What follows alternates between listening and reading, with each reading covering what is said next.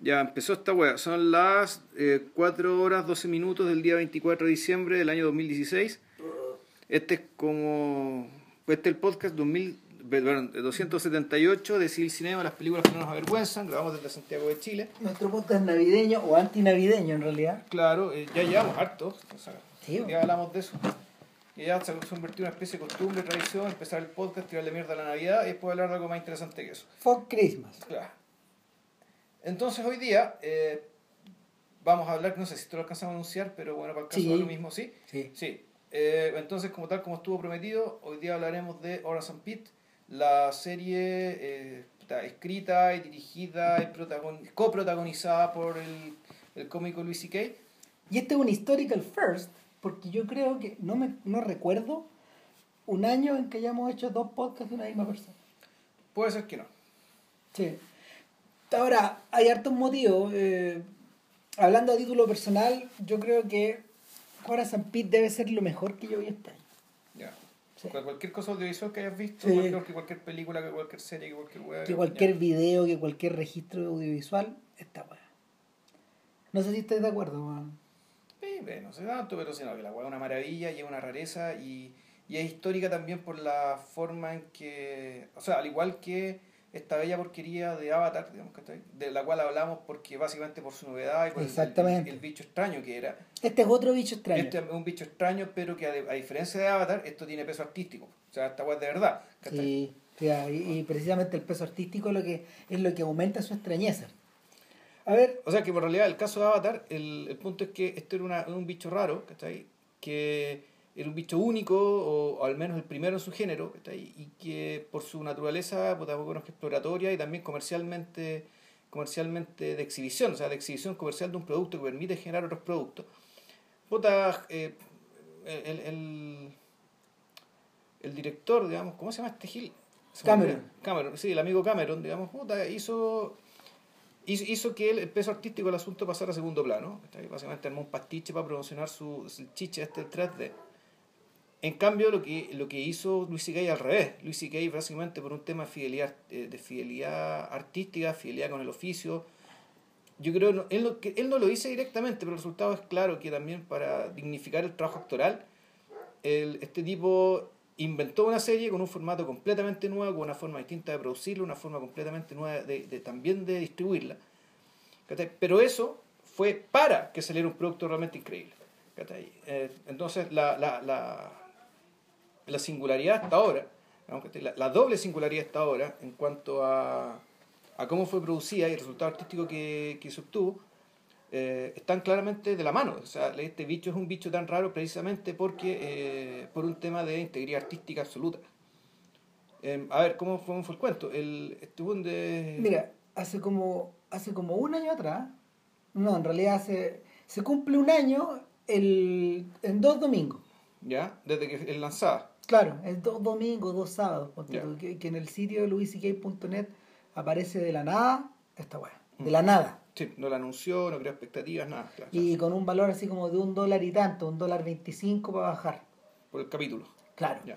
Y, y la noticia se corrió súper rápido eh, de que había una serie y de que tenía, de que poseía un elenco estelar y de que en realidad su formato era muy clásico. Eso es lo que eso es lo que la gente decía en ese momento. Eh, era un formato muy clásico. eh, lo, lo- lo- los gringos los gringos tienen estos programas como America, American Playhouse o Masterpiece Theater que, que están como en el, en el canal PBS y que vienen a hacer es un poco la imitación que estos gringos solían hacer de de estas transmisiones británicas también donde se donde se hace teatro donde so- o de dramas para la televisión. Eh, de tanto en tanto los gringos volví- o sea, conservan, conservan estos registros y, por ejemplo, The Iceman Comet de John Frankenheimer, que es la adaptación de una obra gigantescamente larga también de Eugene O'Neill, eh, que está protagonizada por Steve McQueen y otras personas, y por... No, no, no por Steve McQueen, por, am, por Lee Marvin y otra gente. Claro, eso duraba cuatro horas, digamos, y eso solo se, no se presentó ni en la tele, ni en el cine. Tuvo un- un- una pasada por el cine muy rápida y se fue a la televisión al tiro. Entonces, eh, lo primero que, la primera reacción que tuvieron los críticos es decir, esto es un regreso a esta suerte de televisión que se hacía eh, con más de una cámara. Claro. Eh, ya vamos a explicar qué hay diferencia de, un show con single cámara y con, multicámara. Y con multicámara. se hacía con más de una cámara, se hacía dentro de un espacio cerrado que es un set. Claro o dos sets o un poco más nomás. y el con un énfasis puesto en las actuaciones y en el texto. Entonces, eh, en esta era, en esta era dorada de la televisión, donde no sé, los dramas te acercan a la vida real, o son corales, con múltiples temas, eh, con una gran capacidad de producción, con una mm, con una ostentación de, en cierta medida de, un formato que está asumiendo em, estructuras y apariencias cinematográficas. Esto es todo lo contrario. Cuando uno lo observa, y también vale la comparación porque de por ahí salió, eh, uno piensa en, estos programas británicos. Hay uno que se llama Play for Today, que es el más famoso de todos. Play for Today, eh, no sé si es, eh, pero solía ser una antología de adaptaciones para la televisión de eh, piezas unitarias o piezas originales de grandes dramaturgos o grandes guionistas de la televisión británica. Entonces ahí eh, alguna, lo más granado del teatro británico se lucía en Play for Today durante entre 50 y 70 minutos. Nada más. Y era uno a la semana. Era uno a la semana. Eh, Mike Lee dirigió Play for Today, Stephen Frears dirigió Play for Today, eh, y así un montón de otra gente, Alan Clark. Eh, gran parte de gran parte de la, de la generación de finales de los 60 y de principios de los 70 del cine inglés comenzó ahí. Lo mismo, Dennis Potter escribió cosas para el Play for Today, probablemente él, él es el autor de la, de la, mm, eh, de la obra más famosa que jamás se, se presentó ahí, que es Blue Remember Hills que, es una de las piezas centrales de la televisión británica. Ahí trabaja Helen Mirren en la historia de una, en la historia de unos, son actores adultos representando niños. ¿Cómo se llama? Niños que están jugando en un bosque. Entonces, eh, eso es para podcast también. Y eh, como lo discutíamos en la mañana, pues, eh, en algún momento Luis Kelly se topa con, con. Una hora de 100 minutos. Con una hora de 100 minutos que es de Play for Today, Abigail's Party. ¿Ah, de Play for Today? Sí, creo que sí. Pero se la escribió Mike Lee, si mal no recuerdo, ¿o no? Sí, sí. Sí, también es que, era, no escrita o. Ya. Y, y él ve la película y dice, diablos, o sea, este, este formato, este formato me interesa, este formato se puede hacer, este formato tiene que ver un poco con, con lo que yo estaba haciendo, pero va mucho más allá. Pues. Tú mismo bien dijiste en la mañana que cuando hablábamos por teléfono que por teléfono que era que le robó la paleta de colores a Mike Lee, sí. Ah, bueno, lo que pasa es que en realidad el, le robó la paleta de colores porque el Mike Lee lo que te muestra en Abigail's Party, que yo alcancé a ver que hay 15 minutos, digamos, para que quien lo quiera. Eh, bueno, es una obra mayoritariamente con mucha improvisación, que es una cosa que Lee también ha hecho mucho con sus actores en cine, digamos, de lo que hemos hablado largamente y más de una vez en este podcast. Y que volveremos. volveremos a hacerlo, digamos. Pero el, lo, la decoración de los 70 que escogió Mike Lee para Bill's Party es una, una decoración eh, básicamente color café, beige, ocre, digamos, con, con, con, con, esas tonalidades, donde destaca el vestido rojo de Beverly, que es la protagonista. Eh, y que, y que transcurre en 1973, pero que la, el programa de televisión que hizo, que, el show de televisión que grabó, que, que filmó Mike Lee, de 1977, lo que coincide más o menos, y aquí está el tema, con el, con el periodo de la infancia de los protagonistas de, de, Horace, de, Entonces aquí el, el supuesto, entonces tú tenés un, un, un bar con esos colores con el color madera, con una decoración donde se mueve entre el café, el ocre, el amarillo, el naranja. en, en, esa decoración hay un evidente guiño a un evidente guiño a lo irlandés y a lo británico. Sí. O sea, Claro, porque además la- esta familia, Los eh, Whittle. los Whittle son irlandeses. Sí. Y, y los otros espacios, que son dos o tres más nomás, en, eh, que suelen aparecer dentro de la casa, que es el departamento, que es el, el departamento que está arriba del bar, eh, es un departamento del mismo color y que la, y que la serie eh, se encarga de que el, el set es el mismo, tanto en 1976, que es cuando se aparece marginalmente esa época retratada en la, en la, en- en la serie, pero, y- pero en el presente el aspecto es exactamente igual. Sea, el punto es que el, el- el supuesto que, que, que, te- que, te- que- que está detrás de, de esta decoración es que efectivamente es un lugar congelado en el tiempo, digamos, y que existe precisamente para eso. ¿cachai? Claro, es un para, lugar- para congelarte en el tiempo, digamos, y para que la gente se congele en el tiempo y los parroquianos y los dueños se congelan en el tiempo, básicamente, básicamente escapando de la- del mundo real y de la vida real. Claro. El, hay obviamente, hay, hay obviamente eh, fuentes, hay, hay obviamente fuentes televisivas y fuentes como fuentes como de la tradición gringa que remiten a eso. El, puta, yo creo que la más antigua de todas es la idea de que en el fondo parte del arte gringo es, una, es parte de un ar- es, es en parte un arte aislacionista ¿Ya? y, y que eso se ha, eso se ha, mm, eso se ha ido transmitiendo de generación en generación en el arte americano bajo distintas formas Eh, y una de las más perfectas una, una, una, de eh, mira cuando eh, en el, algunos algunos algunos tipos que se dedican al cómic hablan de mundos cerrados ¿cachai?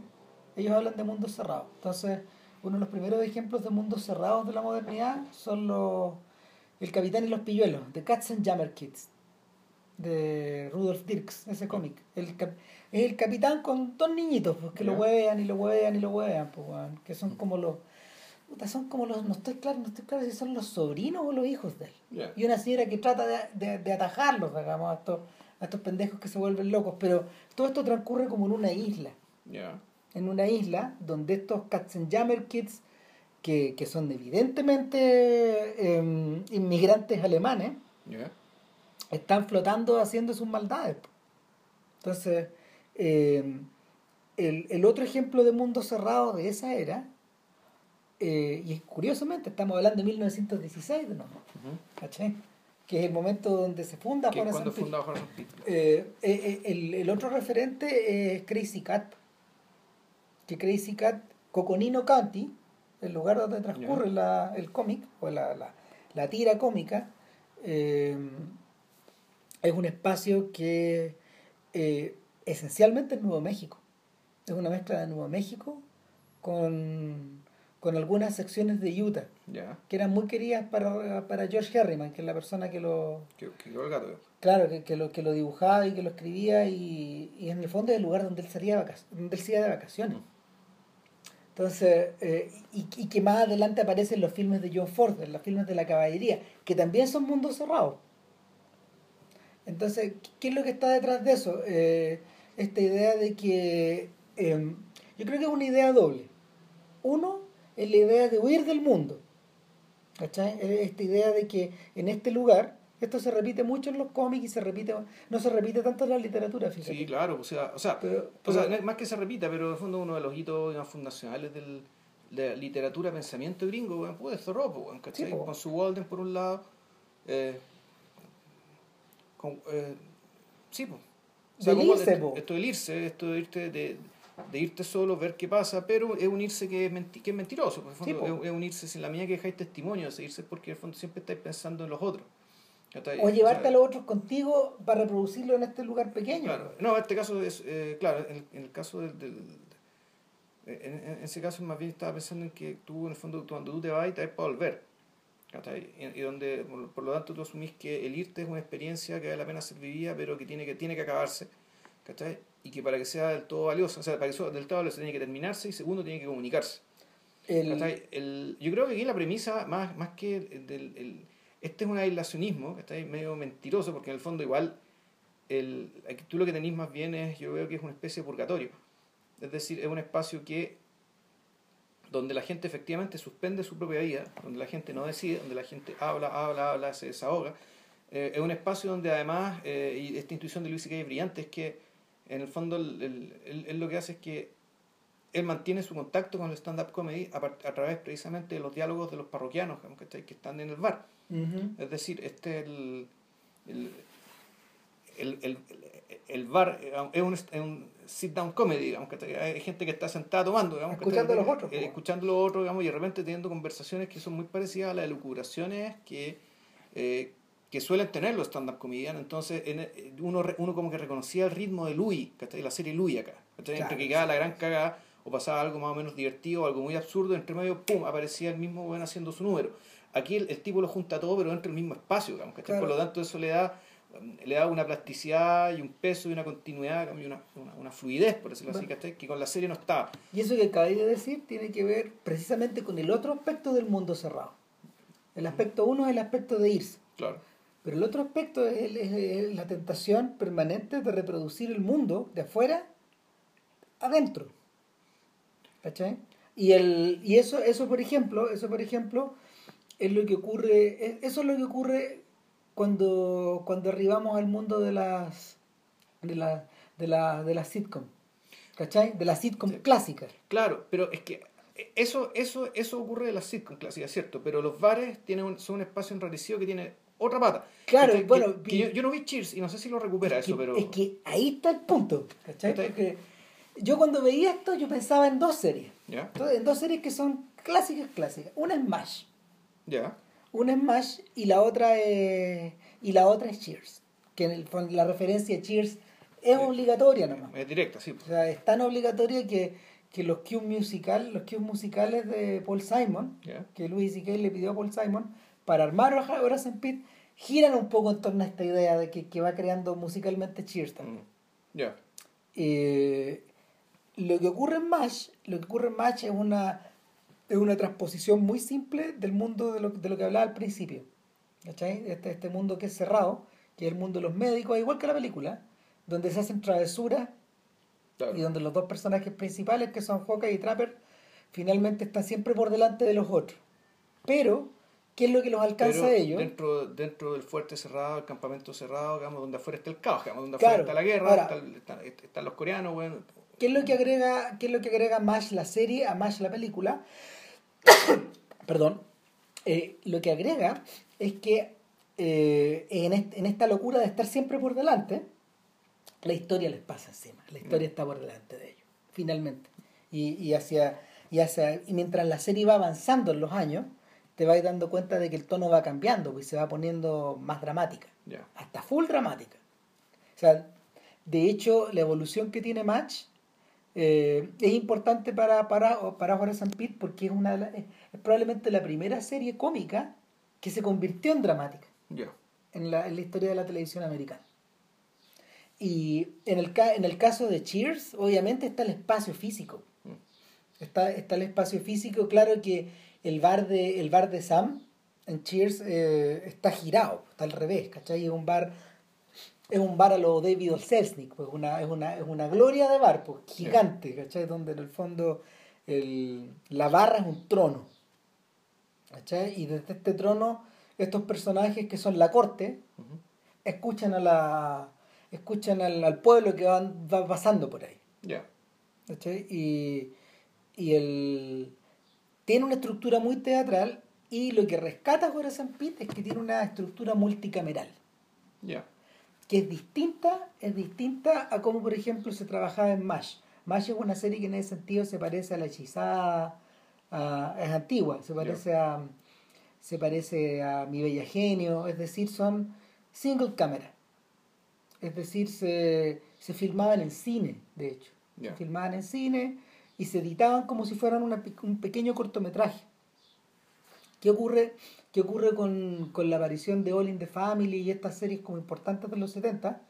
Eh, se dieron cuenta que podían trabajar eh, la estructura de la televisión, la podían editar con, eh, imitar con la estructura del cine. Entonces empezaron a trabajar con multicámara para crear en el fondo una suerte de representación teatral que era filmada en cine. Ya.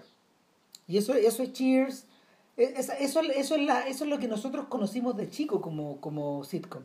Ya. Eh, es decir, es- el, eh, eh, el show de Coffee, eh, ¿cómo se llama?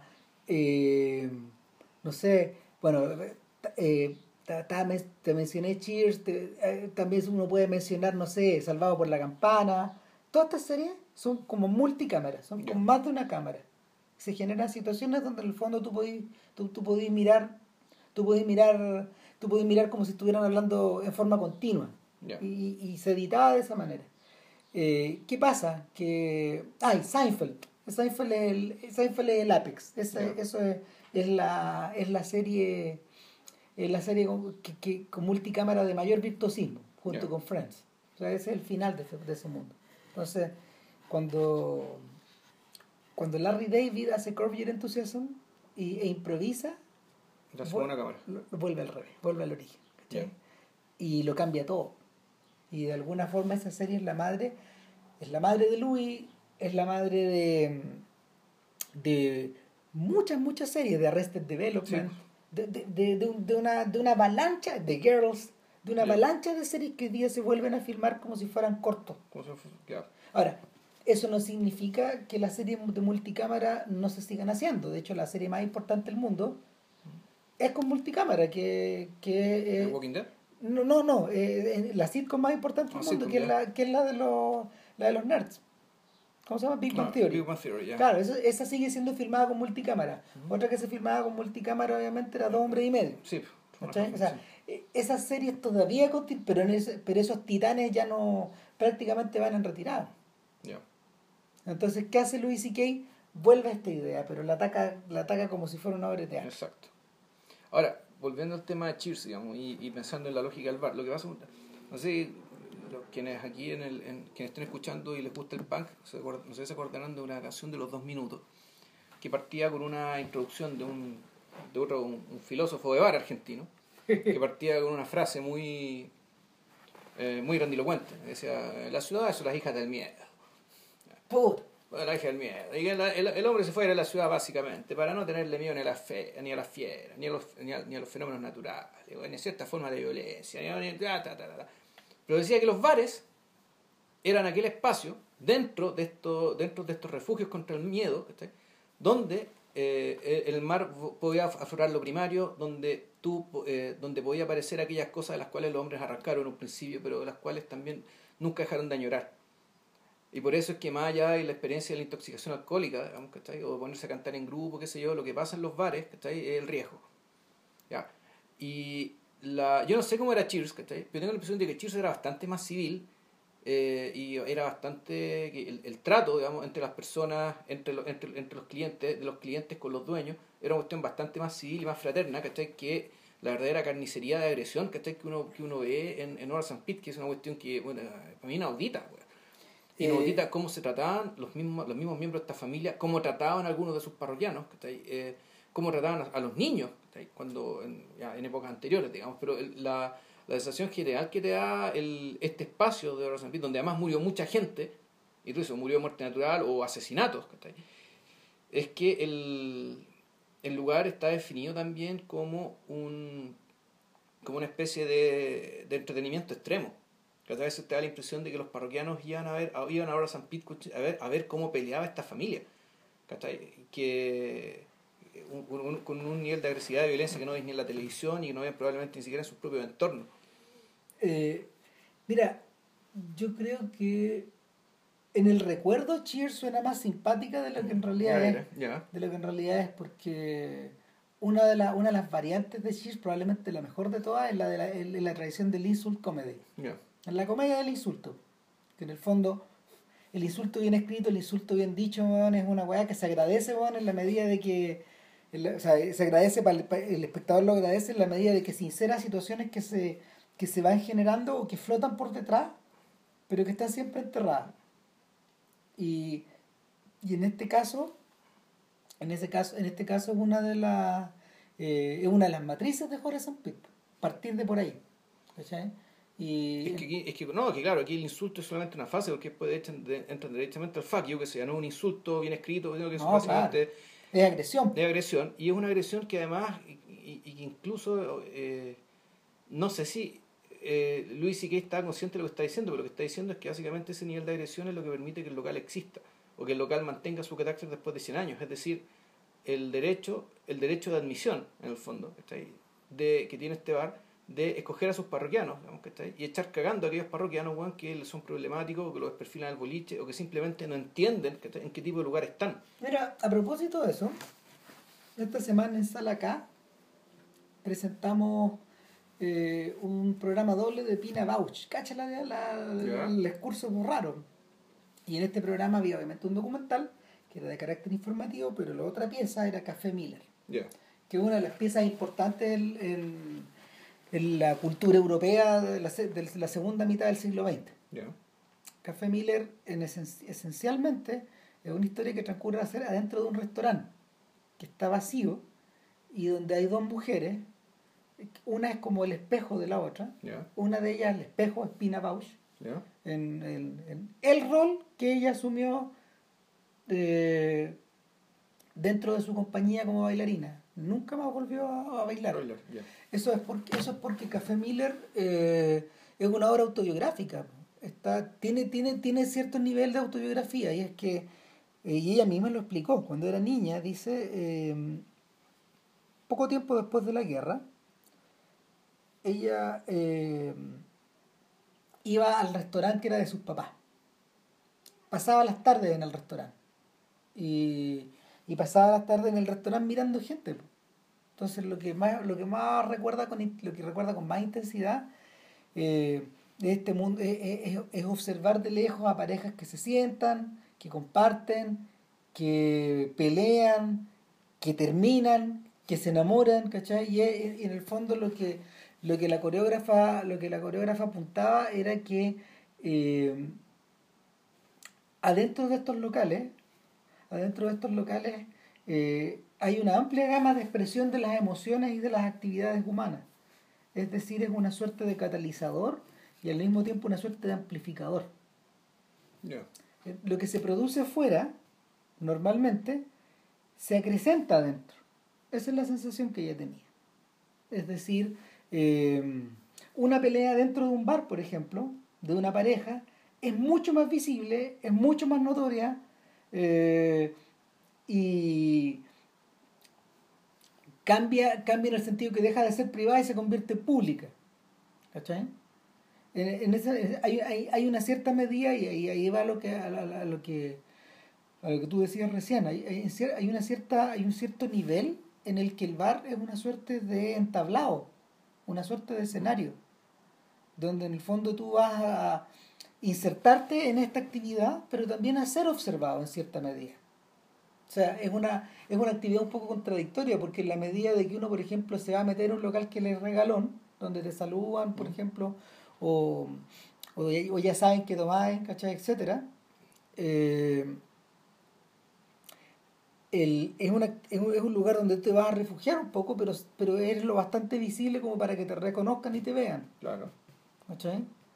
Y, y es por eso que Cheers funcionaba tan bien con sus parroquianos, al punto de que los parroquianos llegaron a convertirse en personajes reconocidos nacionalmente. No, de hecho salieron spin-off. Norm, Fra- Fraser. no, claro. Mira, el, el tal doctor Fraser, está Norm y está el cartero, está Willy. Ya. O sea, y tenía esos tres personajes. Que tuvieron serie después. No, no, no tuvieron serie, pero en el fondo Fraser sí. Fraser sí, Fraser sí, eh, pero Fraser de alguna forma era el doctor, el profesional de alto nivel. Ya. Por otro lado está este personaje de clase obrera que era Willy, el cartero, y, en- y al medio tenían este empleado público que era Norm, Ya. porque nunca se sabía qué chucha hacía. Pero, pero tenía un aspecto de un, de un, de un empleado fiscal. Entonces, eh, es muy fácil hacer el typecasting, es decir, Sí, la, claro. lo, de cre- crear, estos, crear estos arquetipos de personajes. Y, y- y- pero, pero yo creo que lo más interesante que eso es esta idea, esta idea de la que hablaba Bausch, de, de que en cierta medida cuando tú, cuando tú ingresas a un lugar como estos te conviertes, te conviertes eh, tanto en espectador como en foco de la acción. Y, y, es, y, y ahí es donde, y eso, se eso, y eso sí que se conecta con la idea de que, ah, bueno, y, y el, el otro detalle es que es un lugar como este, funciona como un amplificador, ¿cachai? De, de las emociones humanas.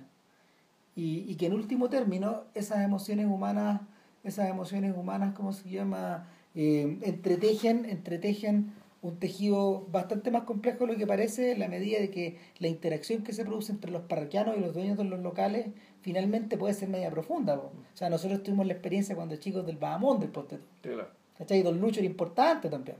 O sea, yo nunca, a don Lucho le decíamos, hola don Lucho, chao don Lucho. Listo. No, y claro. Sí, pero, pero era un personaje que era importante. O sea, el lugar era importante. Sí, po. El lugar importante de don Lucho, sí, era importante, pero si no estaba don Lucho, veíamos igual. No, sí, ¿Cachai? igual, pero, pero el, el punto es que eh, el día que Don Lucho se cabreó, digamos, y le vendió esto al Estado, porque ahora te ponen vacunas ahí, si, si el, el Bahamonde es un... Es un... ¿No se fama? ¿Qué? Sí, sí, es parte, es parte de un CEFAM, Ya. ¿cachai? Eh, y que está integrado como la red de los consultorios de Providencia. Pero, pero el, el rollo ahí es que eh, Don Lucho se cabreó, weón, del Bahamonde y la weá se acabó. Y se acabó, ¿no? O a lo mejor, puta, anda a saber. Porque eh, lo- los parroquianos eran un, un montón de viejitos curados que estaban ahí. Y nosotros los buenos que íbamos del parque de, de, de, de- Campo Oriente. Claro, o sea, finalmente eso cambió también. Sí, Cambió también, sí, sí. pero el Campo Oriente prácticamente está vacío. Están los, No, claro, de pero, pero se teología. la formó, ponte tú, en unos primeros lugares hipsters de, de, de- de- de ese sector. Ah, ya. Pero bueno, da lo mismo para esos efectos.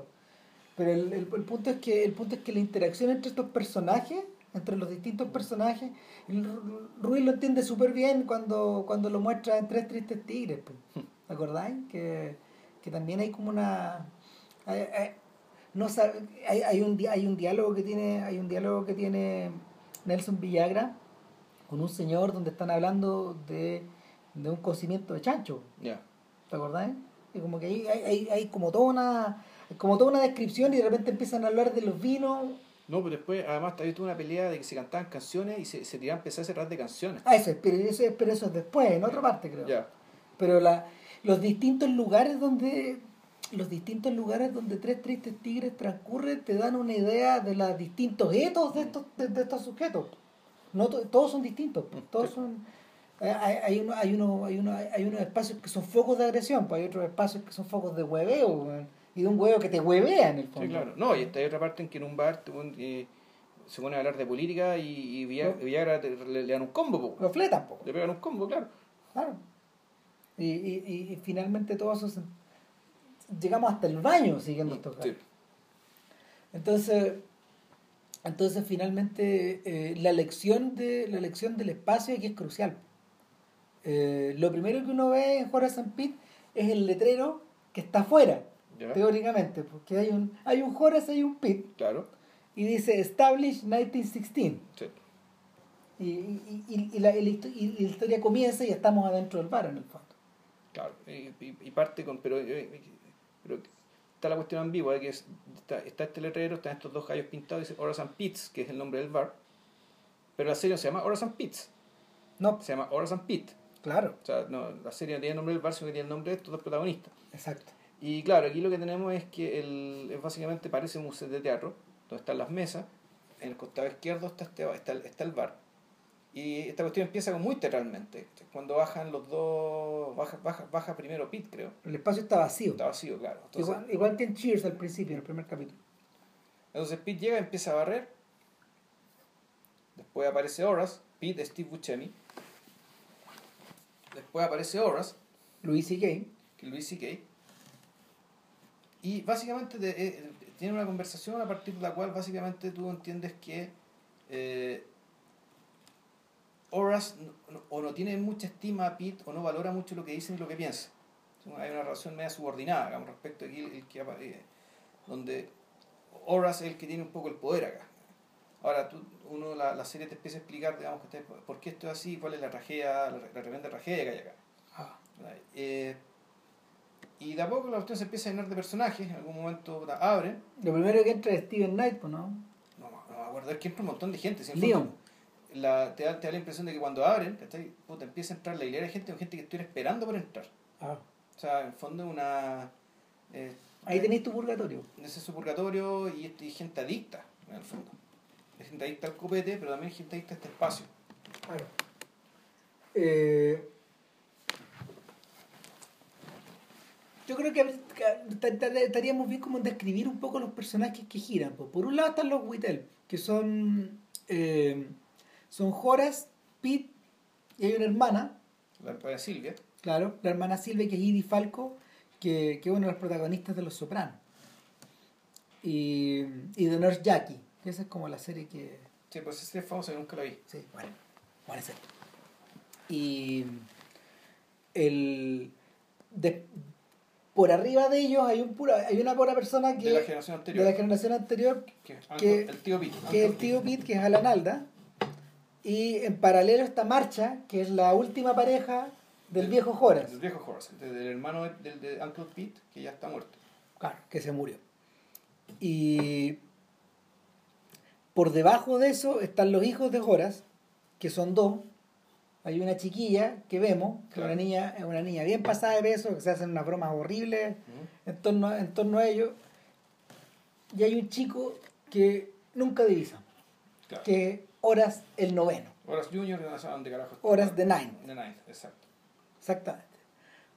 Eh, y en los parroquianos, bueno, en los parroquianos está Leon, que es Steven Knight, que es una leyenda de la comedia, el que se siente en la orilla, que habla re poco. Es un sujeto que de hecho hace muchos años que no bebe copete, pero le siguen dando, le siguen dando jugo de manzana. Hugo Manzana. Claro. Eh, y, que, y que está ahí por estar nomás. Sí, es, adicto al lugar, no es un purgatorio. es un mueble. Claro. Es un mueble. En paralelo está Kurt, que es un tipo grandote, un alemanote de, de- de ojos medio saltones, Diría medio calvo. Diría que es judío. Kurt Metzger. Sí, eh, Sí. Sí. Y está este gallo, digamos, que, que es un sujeto que entra. Nadie sabe en qué trabaja tampoco, digamos, entra como entra siempre cargado de diarios, de paquetes y de huevadas que están como puestas al lado de él y que tampoco bebe.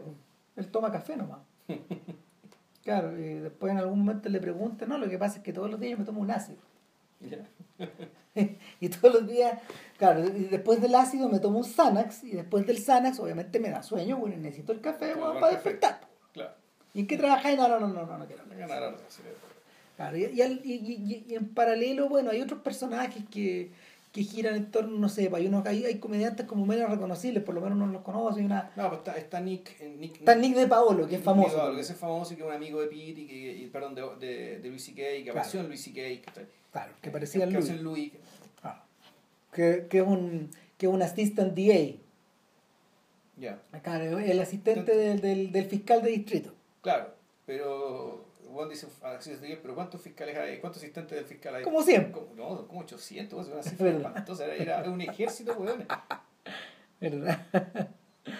y en paralelo, en paralelo hay, hay otros hay otros stand-up comedians como menos famosos, hay cabros más jóvenes, ¿cachai? Hay cabros re jóvenes, pues hay un poco de todo. Hay blancos, hay negros, hay asiáticos. ¿cachai? O sea, y sin embargo, sin embargo, este lugar quintesencial de Brooklyn eh, tiene, está cargado de la New Yorkitud de la que mencionan estos jugadores, la actitud, la actitud de Brooklyn, la actitud neoyorquina, que es media, media brusca, es media bruta, entonces tú le preguntáis cosas a la gente y en el fondo estos buenos te contestan golpeados. No son gente, no son gente maleducada, pero están al borde de lo, de la, de la rudeza. Entonces, el, eh, en este lugar quintesencial, weón, primero que nada, eh, como dice el uncle, como, dijo, como dice el tío Pete, desde los años 30 que le servimos a la gente colorada, de color, Claro, o color people, y esa palabra ya ni se usa, pues, claro. Claro, eh, no han tenido nunca problema en servirle ni a, la, ni a los gays ni a las lesbianas. No han tenido nunca problema en, servir, en servirle a los, a, los, a los inmigrantes, pero eh, el precio que paga todo, el precio que pagan todos los hueones adentro Es ser insultado. es ser abusado y soltado. Y sin embargo, vuelve. Vuelve. Y vuelve. vuelve. Y vuelve. Y vuelve, no, pues, hay, hay dinámicas súper perversas. Una vez que una cagada, que está y un, eh, y un. A un tipo lo echan, ya porque se, seguro un tipo que era gay, reconocidamente gay, Sí, claro. y lo echan y los manda toda la mierda. Fuck you, fuck you, fuck you. Fuck you también, le dice ahora cuando se está yendo. Nos vemos mañana. Hasta mañana.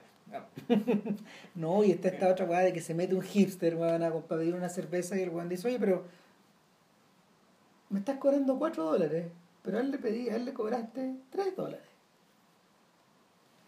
Eh, ¿Por qué le cobras menos? ¿Porque me estás discriminando? Él le dice, no, mira, la verdad, eh, y eso lo dice ahora, porque otro, Uncle Pete no, no tranza, no, No, explica ni una weá. Te manda la mierda. Si no te gusta, te des con tu madre y listo. ya. Exactamente. Y o algo le dice, mira, este weón que está al lado tuyo viene todos los días. Este weón que está al lado tuyo tiene que soportar a gente como tú, venir a curiosear y a mirarlo. De alguna forma, eh, lo que tú estás pagando, weón, eh, este extra que tú estás pagando es un extra, weón, por, Por venir a wearlo. por venir a huearlo a él. Ah, es como un impuesto a ser imbécil. Sí, el impuesto a ser imbécil. El, el douche tax, como le dicen. tax, ¿eh? Claro, es un impuesto. Ok, puedo aceptarlo. Y paga los 4 dólares. Entonces, aparte que en este lugar solo... No, hay registros que derechamente lo echan. Sí, claro. Bueno, no, usted, se anda aquí, fuera, fuera, fuera. No, no. Eh, aparte de que en este lugar, puta, solo se vende scotch puro, gin, cerveza Budweiser y se vende, creo que otra, no, weón. me acuerdo ahora un martini. No, no, no, ni siquiera, nada, nada, nada. No tragos mezclados, no tragos adornados, Ya. O sea, sin limón, ya. ¿cachai? Nada, nada, ni una mezcla, nada. Es todo, es todo bruto. Entonces, el, esencialmente lo que tení son, lo que tení eh, el alcohol, es el alcohol sincerado como dispositivo de muerte. Sí, pues. Y, Pero- pero- y lo, y lo mezclan con agua. Y lo mezclan con agua, ¿no? Pues esa escena es maravillosa. La- el primer capítulo, que es cuando. Pues la cagada, en el fondo, eh, eh, aquí hay, uno puede decir que hay dos mitades. Sí. Directamente hay dos mitades, es decir, los 10 capítulos están divididos en dos mitades. de- Cinco y cinco. cinco y cinco. Entonces la primera, la primera gran cagada es que Es que Silvia quiere vender el boliche. Que es la hermana y legítima de heredera. entrada. de Claro. Porque, porque la muerte de Horas, eh, la muerte de Horas, weón, dejó desbalanceada esta weá y ellos quedaron como herederos, pero ella no quiere tener nada que ver ni con Horas, ni con Pete, ni con el bar. Y pensando además que la gentrificación y lo que vale el derecho a asilo, es decir, que pueden votar ese bar de mierda, ¿cachai? Construir un edificio de no sé cuántos miles de pisos, millones de dólares podrían ganar. Claro, seis por parte baja. Claro, entonces, en el fondo es como el equivalente de esto, no sé, pues, de estas familias que tienen que vender fundos, ¿cachai? Que tienen Claro. un fondo y alguien tiene que hacerse cargo del fondo, pero en realidad es un hueveo porque uno tendría que hacerse cargo del fondo, tendría que pagar la administración, o si se lo quiere quedar todo para él, tendría que pagarle todas las otras partes al otro, así que lo mejor es venderla, voy a partirla. Claro. Y eso es lo que pensaba ella. Y quiere traer un abogado, qué sé yo, ¿cachai? Y claro, y estos otros tipos, básicamente ellos, ellos no lo consiguen porque ellos, ellos creen en la tradición. po. O sea, y, y yo diría que no solo creen, están atrapados por esa tradición que implica que siempre en el bar ha habido un Horas y siempre No, un un pit. A veces son hermanos, a veces son primos, primos, a veces son amigos. Y así, así ha transcurrido durante un siglo. Ah, al principio, creo que durante el comienzo siempre fue familia, ¿no? O sea, eran hermanos los que Sí, sí. Pero, pero la idea es que nunca ha estado claro, eh, nunca ha estado claro quién está más cerca de qué, quién tiene derecho sobre qué, y esto se eh, hay una eh, eh, el momento, el momento bruto donde ella en el fondo trae al abogado ya, y es un abogado que se lo maravillan con un whisky que tiene 100 años, ¿no? No, es que él dice una frase que, que yo creo que esa frase, cuando él habla del whisky, él está hablando del bar. ¿Cachai? Sí. Que se disputa este whisky, el mejor whisky que he probado en mi vida porque sabe a tiempo. Sí, po. Y taste time, creo que esa es la, la expresión inglesa que, que, que- Tastes like time. Taste like time, exacto. Claro, entonces el, tenías algo que hay que es único, pero al mismo tiempo tenías algo que está tremendamente cargado. Eh, claro, es único, está cargado, es, es, es absolutamente extemporáneo. Eh, no, no, tú cuando le, quieres- le, le- le querés tratar de meter digamos, que- que algo que ni siquiera es tan moderno, sino que es algo que tiene que ver incluso con el, el- el derecho a sucesión, la repartición de este hermano, también es más activa que el, que el hilo negro, digamos, ¿cachai? pero pareciera ser que el- este, este lugar en particular ni siquiera es alcanzado por eso. No, po, porque hay, hay un problema, de hecho, que es que en el fondo el tema con Nueva York es una ciudad que está transida permanentemente por el cambio. O sea, cuando uno, cuando uno eh, pasea por esas calles, o cuando uno las ve, cuando uno las ve en la pantalla, uno está consciente de que hay cambio y de que hay tiempo y de que hay transformación permanente. O sea, no solo, Sí. no solo por las oleadas de inmigrantes que llegaron, sino que también por la forma en que los barrios se han ido transformando.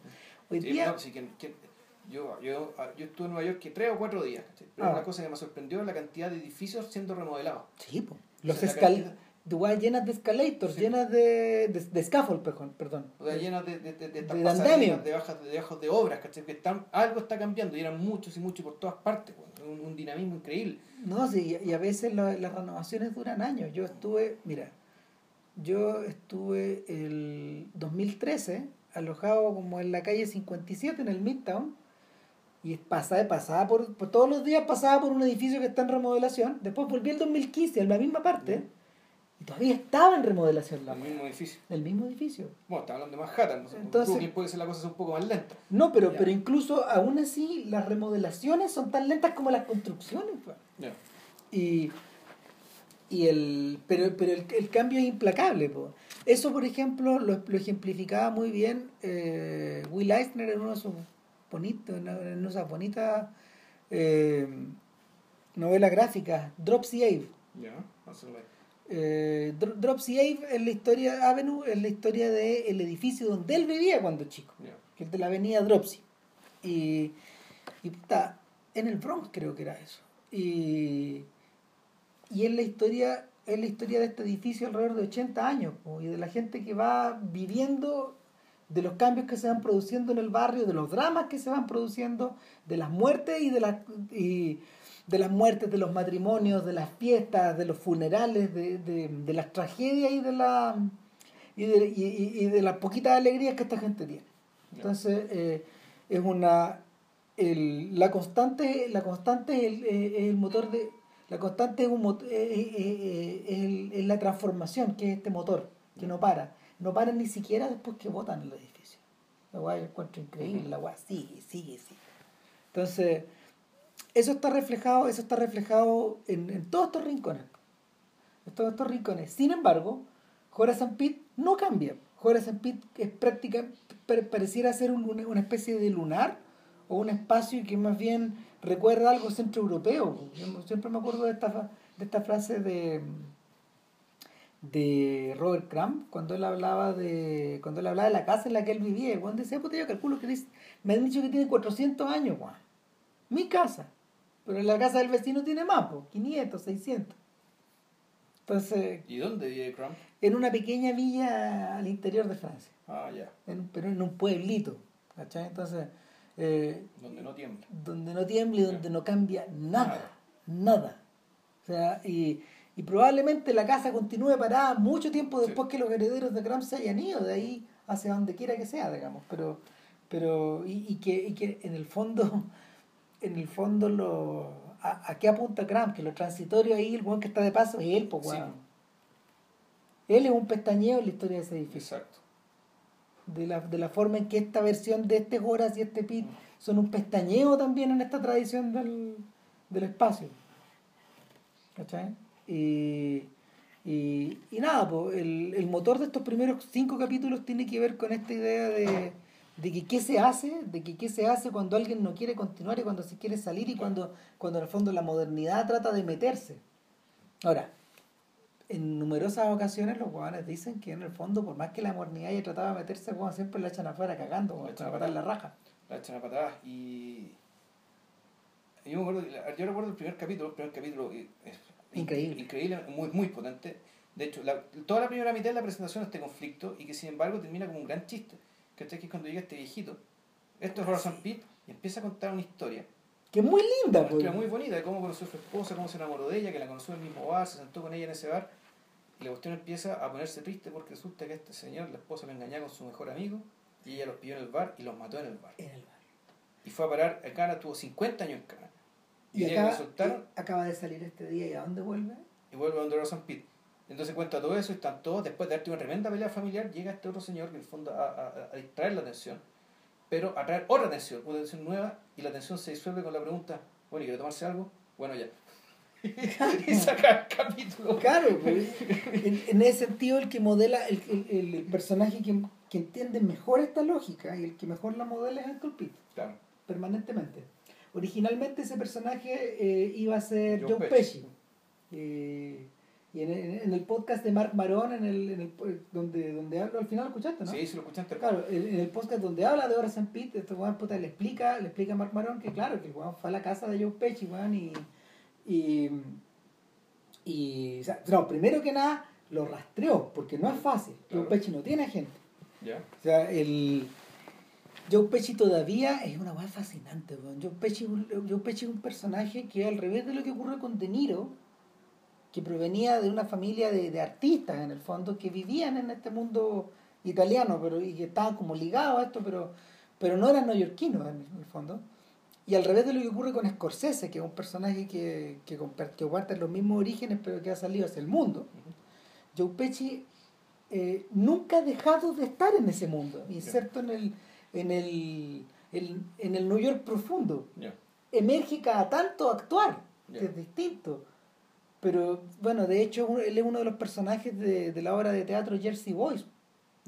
Él es el loco que le puso forcisos a los pues. Ya. Él los bautizó. Y, y era un amigo como de la cuadra. Y es un personaje que, que, que, que continúa preocupado como de un largo, de un, de un extenso círculo familiar al cual, del cual él cuida, del cual, al cual él cuida y, y sus hijos también cuidan de los otros, digamos, es una cosa así. Es como una especie de pequeño Godfather. Y, y llegar a él fue medio difícil. Pasó una tarde con él, creo. Sí. Y este cuando entraba le dijo que ni cagando.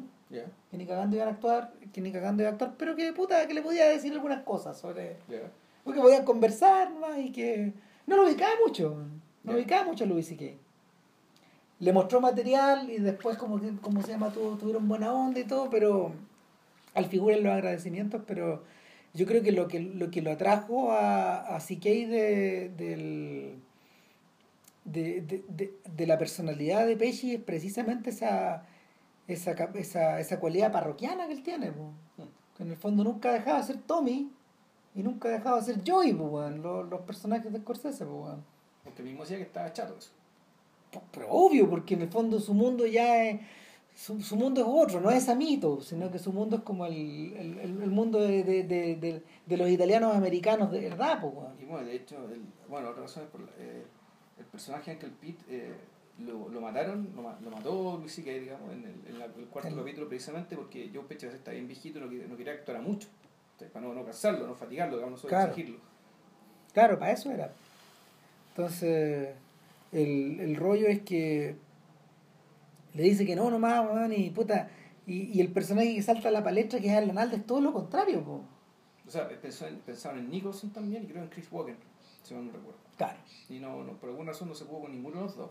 Porque hay que, hay que decir que, claro, el elenco es, es Louis C.K., eh, es Buscemi, Steve Buscemi, es Edie Falco, pero al mismo tiempo está Jessica Lange, Jessica Lange, es decir, es de primer nivel, po. O sea, él, él le hablaba de, los, de, de cuatro, cuatro de, de primera línea, sí, cuatro grandes, ¿cachai? O sea, Buscemi, Falco, ¿cachai? Eh, Jessica Lange y Alan Alda, que es un señor que, claro, que, que suele... Dice, pero Al- Alan Alda no es esto. No, pues Alan Alda es Hawkeye por un lado de MASH y por otro lado, weón, es un personaje que, puta, que en su vida real es un liberal, pues. Sí. Es un liberal, es una persona que en el fondo, él, él creció, Muy amable, muy él creció en el mundo de los italianos. Él es un italiano, pero, pero, pero creció en el mundo, creció en el mundo antiguo de los italianos, pero es un sujeto de puta, con un, con un, con un, con un tremendo humanismo adentro, po, no tenía este personaje, no- este demonio no lo tenía adentro en teoría, po, pero puta que lo pero, pero, pero lo conocía. Sí. porque bueno, efectivamente el tipo... El, porque yo creo que para mí es como la gran actuación, es el gran hallazgo de, esta, de, de la- de la serie eh, Alan Alda haciendo este personaje. Absolutamente Sí. fuera de registro. Y lo otro que está, que todavía no está del todo bien, es claro, es haciendo Luis C.K. de su papá. Oh, eso es increíble. ¿Cachai? Que, no, claro, que es ver, a Luis- es ver a otra persona. Es ver, todo el rato ¿Cachai? yo pensaba en eso, es otra persona. Es otra persona. o sea, y bueno, efectivamente, eh, puta, lo hace súper bien. Lo realmente muy bien. Para no ser un actor entrenado. Exactamente, para ser un comediante que está ahí, que el weón efectivamente tuvo que, que haber sufrido mucho y, y esforzarse mucho más para lograr lo que logró ahí. Sí. Bueno, esto, esto aparecía al, al final de la, del final de la serie toda la vaina, pero el punto es que. eh, ¿De qué se trata el segundo capítulo? Ya me estoy, están olvidando ya. No, mira, sí, sí, lo, que, lo que ocurre acá, lo que ocurre acá es que hay distintas, hay distintas anécdotas finalmente que van, que van ligando un capítulo con otro. Yo creo que el a lo, a lo que O sea, en realidad todo está pensado, es que más que. Aquí las cosas no. Aquí pasan cosas, pero se dedica más tiempo en, en explicar lo que ha pasado antes sí, po. que a, que a mostrarte lo que pasa. O sea, más Es- o menos anda, anda por 50 y 50. y es por eso que no es una comedia de situaciones, Exacto. sino que finalmente es una comedia, es un, es un drama, entra en el terreno del drama, pero entra en el terreno como de la exploración de las relaciones. Claro, es un, es un drama, uno podría decir incluso arqueológico, es decir, es la, es la arqueología de la gran tragedia que estamos viendo. O sea, te- aquí te Claro. muestran algo. Acá no nos resulta mucho contar la historia, ponte tú. Puta, es que sería complicado. Claro. Eh, donde efectivamente el- te muestran algo, tú de a poco te empiezas a dar cuenta que lo que estás viendo es algo profundamente trágico Sí. y, y, y que en realidad el sentido de la serie es un poco explicarte digamos, de dónde viene esta tragedia. Eh, o sea, yo creo que, yo creo que lo- hay otro detalle también. Hay otro detalle que, que es esencial. Que estos personajes, eh, a ver, Louis C.K. tenía armado, los, es- es- escribió los esqueletos principales de los guiones eh, con harta antelación. Estuvo todo el año anterior, estuvo, estuvo, estuvo todo el, estuvo todo el 2015 escribiendo. De a poco, de a poco, de a poco. ¿Cachai? Sí, pero tampoco está... No, porque, porque Pero no cuando- está todo el- no, no, no escribió todo el chorro, Claro. sino, que, sino que escribió como las líneas centrales. Cuando, cuando tenía arrendado los Penn Studios, ¿cachai? que son unos estudios que, que, hay, que hay en Nueva York, que son muy escasos y son muy caros, Le costó esto más 5 millones de dólares de su bolsillo. eh, Se tuvo que endeudar. se endeudó para arrendar los estudios. No, bueno, eh, en- entre arrendar los estudios, contratar a toda la gente, qué sé yo. eh, pero cuando arrendó los estudios, todavía no sabía muy bien que tenía que entrar a- en enero ¿cachai? a empezar a filmar. Todavía no tenía muy claro que iba a filmar. No. Y cuando empezó a escribir, llegó hasta el capítulo 8. ¿cachai? Mm. Porque no sabía cómo cerrar el 9 y el 10. No, po. ¿Cachai? ¿Por porque qué? no, no sabía si lo iba a cerrar en eso tampoco. Claro, es que ese es el punto. O sea, el, el- Y esa es la weá increíble, porque es que hay, hay dos, hay dos cosas. Uno, ha- hablamos al- al- en el principio de, de qué fue lo que hizo Luis C.K., cómo filmó esto, cómo la lo financió básicamente con open source, ¿cachai? con crowdfunding, eh, y también eh, lo financió liberando el asunto a través de su sitio web y cobrando un dólar por capítulo, y ahora, ahora vale 31 dólares la serie. ahora, lo que. Lo, lo, lo, lo- dale, dale. No, y te iba a, a, hacer o- o- o- y tenía otra pata. Bueno, y el punto, ¿por qué iba a hacer esto? Porque él no quería transmitirlo por un canal de televisión que tuviera una programación estable. ¿Por qué? Porque eso genera expectativas, es decir, la gente, eh, la- la- para redituar, digamos, el canal tiene que anunciar con bombo y platillo que Luis C.K. tiene una nueva serie que se va a tratar de esto, de esto, de esto, de esto, y que va a tener estas características. Por lo Va a contar, po, entrar, claro, entrar básicamente en la dinámica del tráiler, ¿cachai? El tráiler que te dice esta película va a hacer esto, por lo tanto usted tiene que esperar esto, y si, y si la película le cumple con esto, usted la va a encontrar buena. Eh, básicamente, ¿no? Esto, todo tiene que ver con promesas cumplidas, no incumplidas, con confianza, ¿cachai? En último término. Eh, Luis C.K. no quería nada de eso, no quería, no quería expectativas, quería que la gente se encontrara con esto y la, la, la jugara por su propio valor, digamos, no por la promesa que la promesa hecha con objetivos comerciales. Por lo tanto, la hizo Piola, como, como, dijo, Ramírez, como dijo Rama al principio, ¿cachai? esta cuestión, el primer capítulo salió de la nada. O sea, de hecho, la experiencia de verlo semana a semana, como lo vi yo, era increíble, weón. Porque yo, yo iba uno, uno, Uno. Y ¿Pero tú lo ves pirateando? o yo lo iba pirateando, weón. Pues cagaba, pues, era No, un por capítulo, weón. Puta, bro. Yo de haber sabido que la cuestión Lo estaba, compráis, lo- lo- si igual te- lo bajo, yo 31 todavía- dólares sí. yo todavía tengo la deuda, pero, pero el, el, el rollo es que en la medida que tú ibas viendo de a uno, te ibas dando cuenta de que había ciertos diálogos, por ejemplo, sobre todo lo relativo a la actualidad, que se iban desarrollando. Ya Sí. vamos a entrar en eso, Sí. que es la dimensión política de la serie. Porque por Sí. si fuera poco, esta guay tiene una dimensión política y social, weón. Sí, de hecho. Entonces, el, el rollo es que este- esta incertidumbre también estaba, también estaba dada de cuánto iba a durar. Por ejemplo, yo escribí la crítica para el Mercurio antes de que se acabara la serie. Ya. La escribí antes. No sabíamos cuánto iba a seguir, digamos. Porque No, él, él, se, se sabía que iba a ser 10 capítulos, al menos él sí lo sabía. sí lo sabía, pero lo- el público no. No, verdad. O sea, y, y él era una, es una, en parte es una crítica a esta idea de que no, si son 13, no, si son 22, Ya. como en Los Simpsons. No, claro, y, y todo esto, es- todo esto de digresión viene por el hecho de que tú tampoco sabes cuánto durar cada capítulo. Porque No, dado que no estás amarrado a la programación de un canal, por lo tanto estás amarrado a la grilla, a la La dura lo que dura. Dura lo que dura. No hay pausas comerciales entre medio. Algo que te interrumpa cada 5 minutos, cada 10 minutos. Claro. No hay nada de eso. Y, y por lo tanto, la, la unidad y la fluidez de la obra, digamos, ¿cachai? Puta, se debe a este sacrificio comercial, fondo un sacrificio económico, ¿cachai? que hizo Luis C.K. Que todavía no, todavía no sabemos si le va a resultar económicamente O sea, el buen calcula que va a demorar un par de años, en, en, en re- en recuperar. en recuperar la plata. ¿cachai? Pero claro, la, el, en general las críticas han sido positivas, digamos, ¿cachai? pero en realidad yo creo que eso es mezquino para el tipo de logro que tenemos acá. Sí, porque yo, creo- yo siento que la crítica no lo, no lo entiende. No hay, no hay una estructura, a ver, cayendo en la lógica idiota de los premios, no hay una estructura para que la serie pueda ser premiada. Por ejemplo, o reconocida públicamente. Que, ¿a, a qué voy? Lo que pasa es que más allá de la faramaya de que el Emmy signifique algo, el Emmy en último tiempo, igual que el Oscar, un- en, en el último término, igual que el Oscar, es publicidad, gratis. ¿Cachai? O sea, no, es publicidad que tú compráis previa, pero en realidad si la weá marcha realmente bien, te, te podéis reeditar mucho dinero mucho rato. No, y aparte que el, el Oscar para lo que sirve es para, para, para que el próximo año sepáis cuánto pagarle a quién.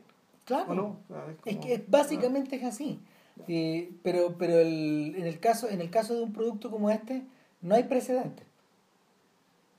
No hay precedentes directos. El- Ahora, pero el punto es que el, lo más cercano pero son por- estas series de estatutos- Netflix pero por, los, y de por Amazon. por sus estatutos, ¿cachai? Y por sus características, dado que esto nunca fue emitido, ahora recién está siendo emitido, ¿cachai? Por Hulu, Claro.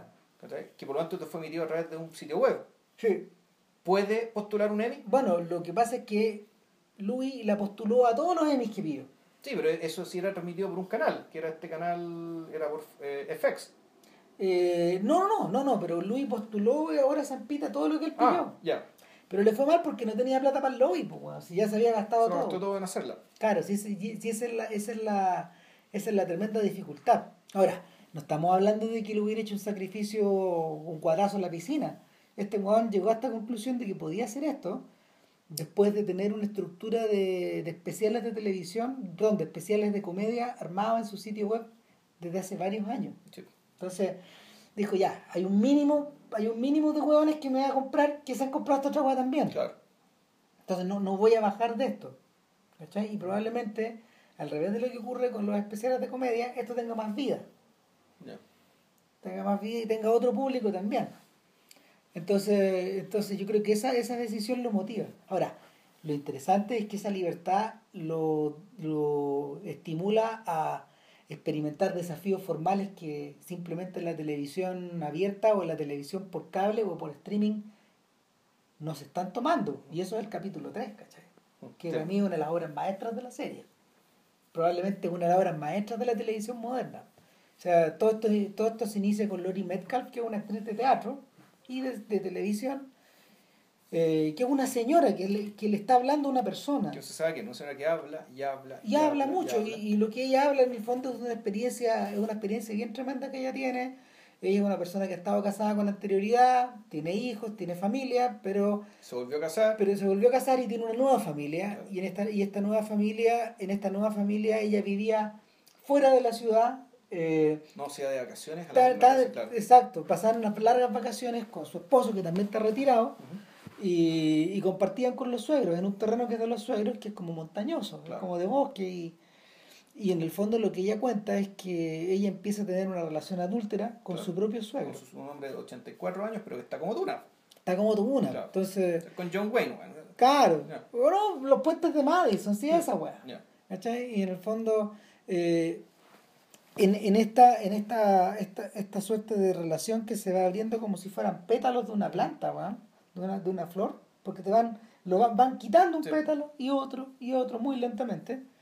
Eh, el, lo, lo, lo, lo que te está, lo que te está, lo que te está transmitiendo eh, es a ver, es, esto está en el bar, de hecho Sí. eh, es una sensación, o sea, por un lado es de confesión, por otro lado hay un poco boyerismo. No solo el acto de boyerismo que el suegro tiene con ella cuando se encuentra, cuando la encuentra tirada, digamos, tomando sol, claro. Sino que, sino que el, el acto del espectador de estar presenciando una confesión muy íntima. Hay una, hay una conexión que, que de- después me gustaría conversar que tiene, que es lo que tiene que ver Louis C.K. con Bergman. Con Bergman, sí, obvio, o sea, te acordás inmediatamente, digamos, de Es estas películas Bergman. de Bergman, ¿cachai? Donde, donde básicamente la confesión es la acción. Y es, que- y, y, Claro. y, y es- y el lugar de donde a su vez eh, Mike Lee sacó los códigos de color. Ya, ¿Cachai? Sí, sí, yo creo que también hay, también, también viene de ahí. ya. O sea, el, los colores de Mike Lee son bermanianos. Entonces el, el rollo acá es que, claro, pues esta confesión que es muy privada, que es muy íntima, eh, está siendo hecha después de un largo rato a Joras. Ojo, horas. Y no, no solo porque esté ahí, sino que porque Joras fue el ex marido. El ex marido de esta, esta mujer. Claro. Y, Y- ella, y ella le cuenta esto, esta, esta atrocidad, por el fondo, esto es una atrocidad moral. sí, claro que sí. Porque horas, y aquí por eso te digo, esto una- este- esta, esta serie es sobre, no es sobre lo que pasa, Es lo que pasó. eso es lo que pasó. Y lo que pasa a partir de lo que pasó, y claro, horas se mandó una cagada igual de grande. Cuando él ella. estuvo casado con Cuando ella. estuvo casado con ella, él se metió con la hermana y los dos hijos de Horas son uno, y eso después te enteráis después. Ah. Que cada uno de los hijos de Horas son de, de la respectiva hermana Y y nacieron más, o menos al mismo tiempo. Tienen la misma edad, Exacto. pero no son gemelos. Exacto. Y, y claro, pues el chiquillo Horace tenía 21, estaba escapándose de la casa. Sí. O sea, se casó muy joven. Y se casa con esta mujer de 32 y, y todo se va al carajo medio rápido. Claro, porque este- esta, esta, esta esposa tenía una hermana que era de la misma edad de Horace. Y claro, y ahí Horace, entre que no se contuvo, entre que era, era, era, era bastante estúpido. Se sintió identificado probablemente con algunos de los dramas de la cristiana Claro. bueno, y, y le dio, ¿no? Claro, entonces, puta, cagazo, y por eso es que tú te empecé a explicar por qué la relación que tiene la hija de Horace con Horace y con el resto de la familia es tan distante y tan hostil. Porque ¿Cachai? no son, no son la familia. po. Claro, y el, y, el, y el otro hijo ni siquiera se sabe, no aparece, lo mencionan nomás. Ah, no tú sabes sabe que él no quiere, tú sabes que él no quiere que yo le hable de ti, dice ella. Y, y claro, el, lo que ella está pidiendo es un juicio ético, Es un consejo, es un consejo, lo que ella está pidiendo es una admonición también. Entonces pide varias cosas. Eh, eh, eh, el- no, no, no las pide de manera abierta, digamos, pero este weón está combinado un poco a explicarle que tiene dos caminos, habiendo vivido en, ese, en esa misma situación. Uno es el camino de cortar la relación, Claro. ¿Qué es lo que debería hacer? y cortarla de raíz, es decir, no solo dejar de tirarse al viejo, sino que separarse de su marido y terminar esa historia de raíz. Claro, e irse. O sea, ¿con qué cara voy a estar mirando al, al viejo Juan en la Navidad? Claro. Entonces, todos sentados en la misma mesa. La otra solución, que es la que él tomó en su momento, a hacerse el hueón hasta que la cuestión reviente, ¿no? claro, Porque la cuestión va a reventar. claro, y dejarla cagada y que todos les revienten la cara, Claro. weón, y que, y que, y que la tragedia, weón, que la tragedia se, se precipite como se precipite nomás. Claro. Entonces ella le pregunta, bueno, ¿no existe un camino al medio? Le dice por cierto que no. Sin embargo, la da la sensación, da la sensación de que muchos de los personajes de la serie misma han, visto, en, visto situaciones similares, han intentado desbalancear este camino medio imposible, dándose de bruces con la con estas conclusiones.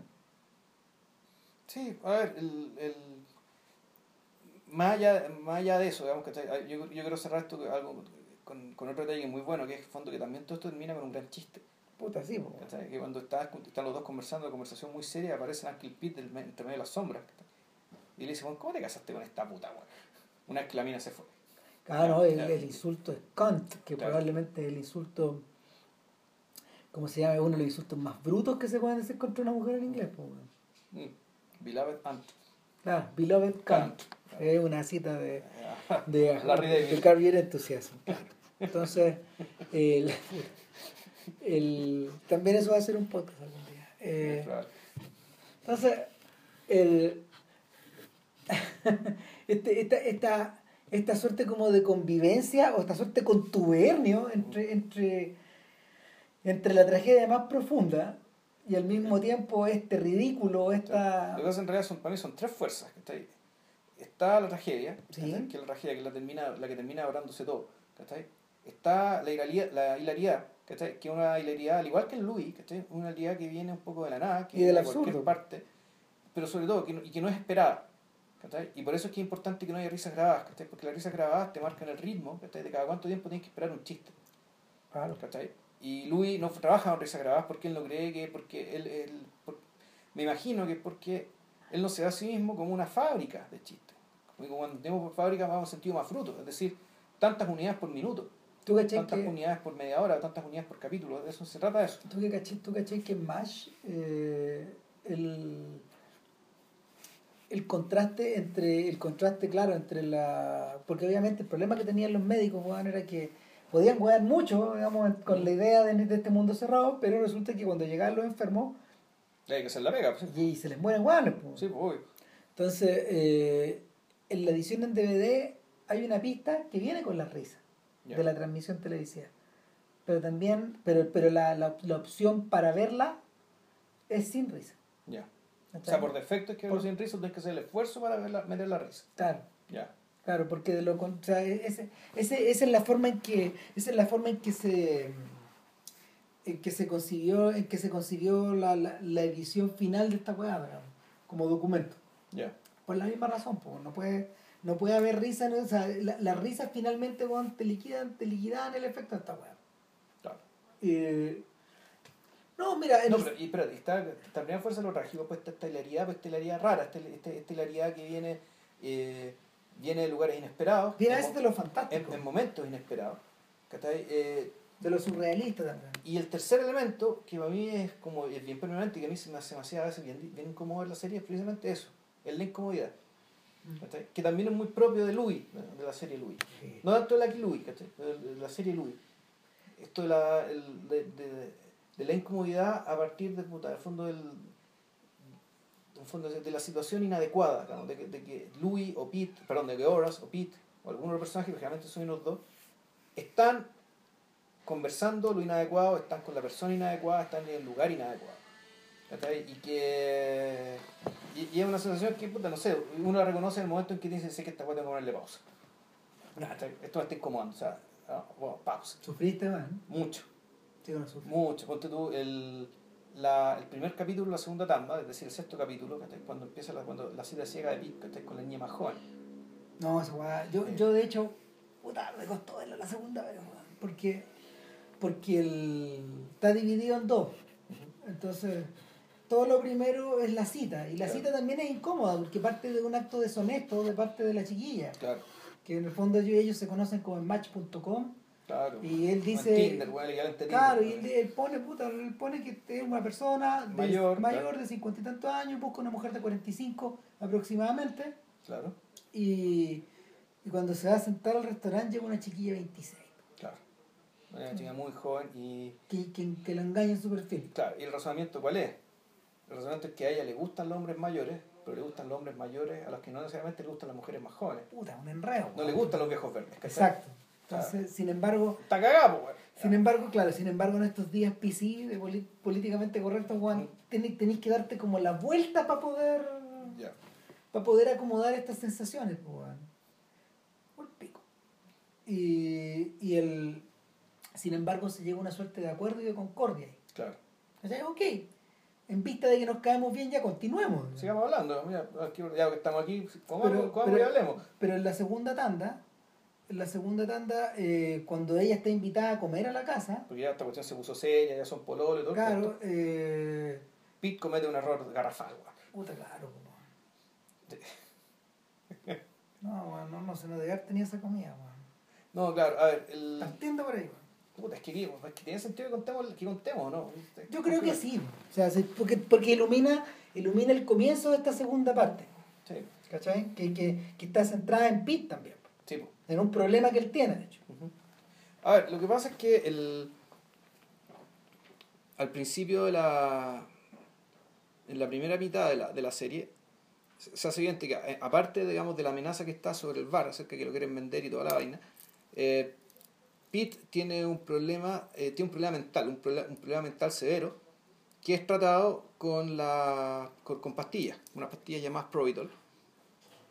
Y en, la los primeros cinco capítulos, eh, como uno de los tramas paralelos, es que a este sujeto se le se produjo un cambio en su política, en su, en su, en su seguro médico, y por lo tanto no, no va a poder conseguir las pastillas. Y si el tipo no, no, no, no obtiene las pastillas, básicamente él pierde el control y se vuelve una persona peligrosa. El, por suerte, el- ese conflicto en, las primeros, en los primeros cinco capítulos más o menos se resuelve y el tipo ya está, vuelve a, conseguir, vuelve a conseguir las pastillas, hacen el trámite todo el asunto. Y un poco con esa confianza y, con esa... ¿Qué trajiste, weón? Un maní. Ah. ¿Qué no hay almorzado? No, comí poquito. bueno, claro, tiene un brote psicótico el hombre. Mm. Ese es el problema. Claro. Entonces, eh, en la medida de que él, todo esté tomando permanentemente Provitol, puta, la weá funciona, weón, pero lo, lo, que, lo que lo caga todo finalmente. De hecho, él estuvo en un, en un asilo por muchos años. O sea, él explica que pasó prácticamente años completos de su vida en oscuro. Y no se acuerda. Claro. Entonces hay un personaje femenino ahí que es Tricha, es una chiquilla que lo vuelve a buscar. Después de habérselo topado en algún momento, María Datzia, creo que se llama, o Ratzia, claro, así. Dizia. Di- María Ditzia, eso, y que ella actuó en, en Louis. Era un personaje, era Dolores, ¿verdad? Dolores. Eh. Esta mamá que estaba media loca, bueno, y que en el fondo invita a Louis a que lo acompañe, y en el fondo van como un matrimonio a buscar muebles. Entonces el tipo se ve, de repente se encuentra casado, como si estuviera casado, teniendo problemas de casado, haciendo rutina de casado y un diálogo de casado con esta mujer que está completamente chiflada. No, y que antes, antes, antes eh, había, habían tenido una... Ella, ella, ella a la salida del colegio le dice, ¿sabes que yo creo que tú y yo deberíamos tener sexo? ¿Pero cómo? No, sí, sí, lo que pasa es que estuve hablando con mi, mis- mi analista y me dice que en el fondo eh, me faltan. Así, así, tal cual. Y, y puta, y la verdad es que no confío en las mierdas de, de, de, de apoderados que hay acá. Confío un poco más en ti nomás. Pero, pero claro, weón, ahí se citan y, y que este weón se prepara para una cita romántica, weón, y lo que tiene, weón, es prácticamente como una carta Gantt, Claro, claro. Y, y ella llora al final. pero siempre llora. No, gran actriz, aquí está, aquí, aquí está un poco, aquí está un poco más rechonchita, digamos. Con, con peso más normal, porque la otra serie está muy flaca. Está muy flaca, sí, está muy flaca. Se, puede- se nota en los rasgos. O sea, la nariz se le muy grande, que se ve como chupá. Mm. Se parece a Doña Lina, weón. Un poco. Mm. El punto es que, el punto es que Trisha es una chiquilla que vio en el momento más oscuro a Pete. Y, y ella misma sufre de Tourette. Claro. Pero es que hay otra cosa que tú te das cuenta de por qué lo, lo de Pete es un rajea tan grande. Porque además los personajes que aparecen y hablan de Pete, hablan en términos de que él siempre fue un pilar muy importante que los ayudó mucho. ¿cachai? Era un niñito exquisito, que todos lo querían, que No, era una buena, buena, una buena persona, súper buen deportista, buen compañero. Claro, y que apoyaba, fue, fue el fondo eso, y que tenía un corazón enorme, ¿cachai? Y que era suficientemente fuerte, ¿cachai? Para lidiar con sus problemas y además ayudar a otros. Claro, preocupado, su Entonces, hermano. y, pero al mismo tiempo, tú el Pete que ves, ¿cachai? No se parece ni por asomo, ¿cachai? Tú te cuesta creer que el Pete que uno ve, interactuando ahí como un personaje más o menos débil y más apocado, digamos. Que, al lado de Ors, al lado de la, de la hermana de Silvia, tú no puedes creer esto. Entonces, Lo que tú tenías un despojo de lo que alguna vez fue. de lo que pudo ser, de lo que fue lo que pudo ser.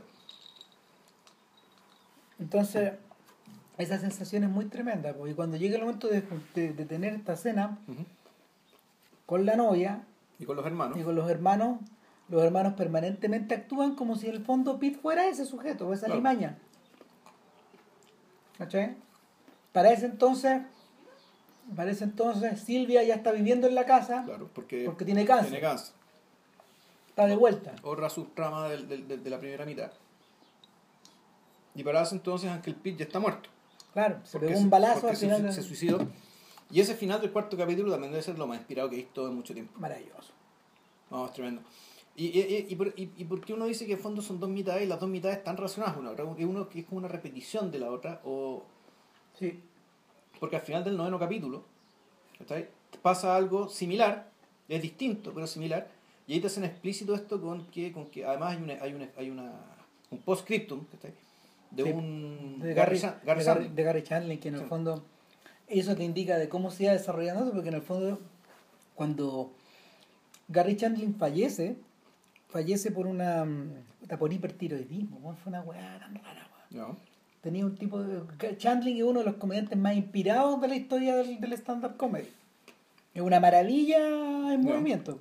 Y su, su serie su serie del show de Larry Sanders es preciosa. po, la historia, en el fondo, un- es como Letterman, pero la- el trasfondo, po, pero un Letterman pobre. Entonces, los huevones siempre reciben siempre reciben invitados, siempre reciben, ¿cómo se llama? Personajes que están como flotando, weón, en la, D, en la B o en la, o en la segunda, Ya. ¿cómo se llama? Segunda, ¿La segunda edición? la segunda edición, claro. Entonces, Chandling es un gran filósofo de la comedia, po, weón. y claro, la, la frase que él dice es increíble, Era básicamente una, una apología al silencio. claro. En este mundo de mierda donde todos quieren hablar más fuerte, bueno, la única respuesta es estar callado.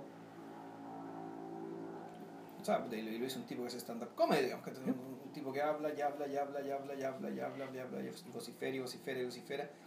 Y, y tení, bueno... y- O sea, yo creo que también tiene que ver con una, una, una, una, una cosa que distinguió a Chandling como comediante, que en el fondo es saber qué decir, man. Bueno, bueno, es que aparte esta serie es una serie ¿no? que eh, ocupa mucho el silencio precisamente, o sea, no le teme el silencio, de hecho, que, que es, que eso es la risa grabada, el horror al vacío, es decir, es el horror a que uno, que claro, que el chiste sea divertido, qué sé yo, también es que, luego tiene que haber ruido, tiene que haber, tiene que haber algo sonando, Sí. ¿cachai? Porque si no hay algo sonando, weón, puta, por ahí se te vuelve el diablo. Es- es- es- esa es la lógica que estáis del. eh, es, es- esa es la lógica, la lógica que incluso está en la música, en la música occidental, que donde siempre tiene que haber un bajo continuo. ¿cachai? Está- Siempre tiene que haber algo sonando. Es tan marcado que en el fondo las comedias, las comedias de situaciones están divididas como, en vez de estar divididas en actos, tienen tan, tan pasa comerciales, porque- al ruido también, Claro, al otro ruido. más ruido. Claro, entonces, entonces en este, en este, en este ambiente, en este ambiente, como se llama, libre de eso, lo que tú tenías es probablemente también, no sé, pues grandes momentos como de como para, como para pegarte una respirada, ¿cachai? Pero al otro, pero, eh, pero por el contrario también tenéis momentos como la cena, pues, donde en el fondo no tenéis tregua a la maldad pues, Claro. y a la crueldad. Y, y, y ya no es el diablo el que se mete, sino que, sino que son las propias personas que son los demonios de sí mismos. Claro, o sea, y, que en el fondo, y, y, este, y esta acción de crueldad que no, no se había dado en el primer capítulo, porque ni siquiera la pelea familiar cuando está el abogado, el tío, qué sé yo, había visto algo así. Entonces, esta dinámica, digamos, ¿cachai? esta, esta dinámica que se ve en el, sexto capítulo, de- delante de la novia de Pete, eh, es como una especie también de enigma ¿cachai? que tiene que ser respondido. ¿cachai? Mm. Uno podría pensar que la, toda la segunda mitad ¿cachai? de, de, de and Pete un poco es para responder a esto. Claro. ¿Qué es lo que hay detrás de esto? ¿Qué pasa acá? Bueno, el tema del silencio, que eh, yo me acordaba, el- lo saco a colación porque la muerte, de, la, la muerte del tío Pete,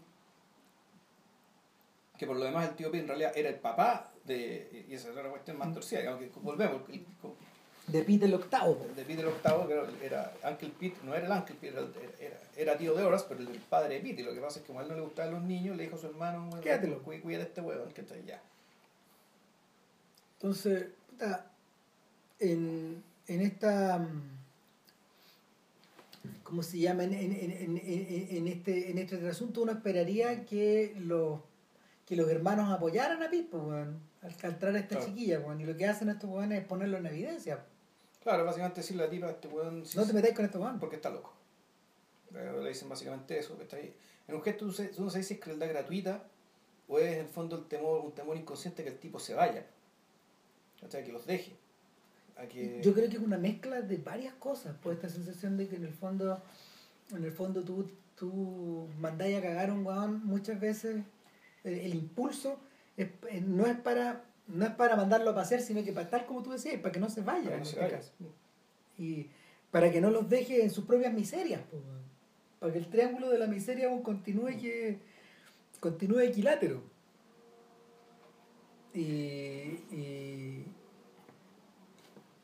eso tiene eso, eso, eso tiene que ver con una, con una estructura dramática, pero si lo bajáis al nivel de la familia, ¿de verdad? A la vida real, o sea, ya pasando a la vida real, eso, fue, eso es así también. ¿Cachai? Funciona así. O sea, lo, la familia y en este sentido, en este sentido la...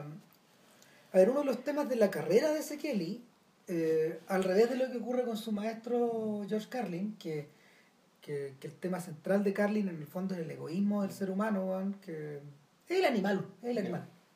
Hay, eh, en el fondo, en el fondo lo de Carlin es una especie de zoología. Ya.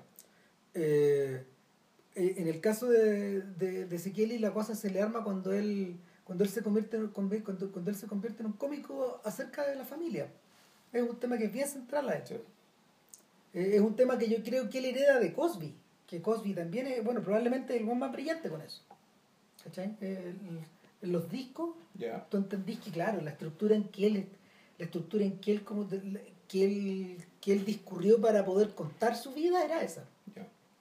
Y. O sea, no sé, estos días Cosby anda caído, digamos, pero. Sí, en desgracia. Sí, por, por culpa del mismo, Sí, por huevón, digamos. todo, lo, todo lo malo que le pase se lo merece por Sí, un huevón. por huevón, Pero. Huevón malo. Por malo. Sin embargo, sin embargo, claro, como ocurre, weón, en esto. eh, eso, eso no implica que sea un gran artista, weón. Ujú.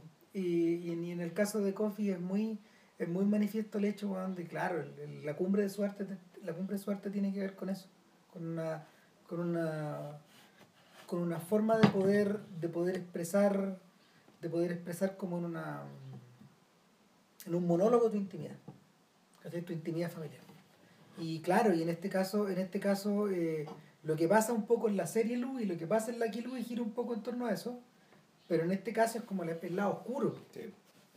el lado oscuro, donde ya finalmente no... Él, eh, eh, Pero fíjate que, que ahí el, en, en Louis, que está ahí, el lado oscuro igual está, pero aparece muy marginalmente porque las dos hermanas que aparecen de Louis están locas. sí, po. Las dos están locas. O sea, Louis, en el fondo, es como el sobreviviente. que Y su madre está loca, po. Su madre está loca y el padre es un monstruo tan. Tan abominable que no puede aparecer en cámara. que no aparece, que el buen cuando lo va a ir a ver. Que, que es como eh, es una presencia, ¿te acordás de ese capítulo? Un capítulo donde Increíble, empieza a salir todo mal. Le empieza a salir todo mal porque su tío le recuerda que tiene que ir a ver a su papá, que a ver a su Ya, papá, po, y la cuestión, ya, anda a ver a tu papá, pues si es tu papá, anda a verlo, qué sé yo. Y Louis no tiene respuesta para eso, ¿cachai? Cuando la respuesta es bastante obvia. La respuesta es que, puta, si ese weón fue una mierda padre conmigo, ¿cachai? Y dado que yo puedo elegir con quién estar, y él también puede elegir con quién estar, y con los años hemos elegido no vernos, ¿qué tiene de malo eso?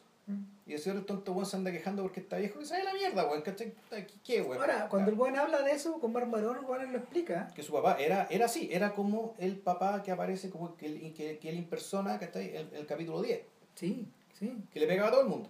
No, el señor Sekeli es un buen- era era un buen muy inteligente, ¿eh? pero un buen muy bruto al mismo tiempo. Y, y el... Hay una de las hermanas que creo que tiene una relación con él Ya. también. Que hace un esfuerzo por tener una relación. ya. Igual como ocurre con la hija. Hace el esfuerzo, gasta energía y tiempo, vamos, ¿cachai? Para entenderse con este idiota, ya.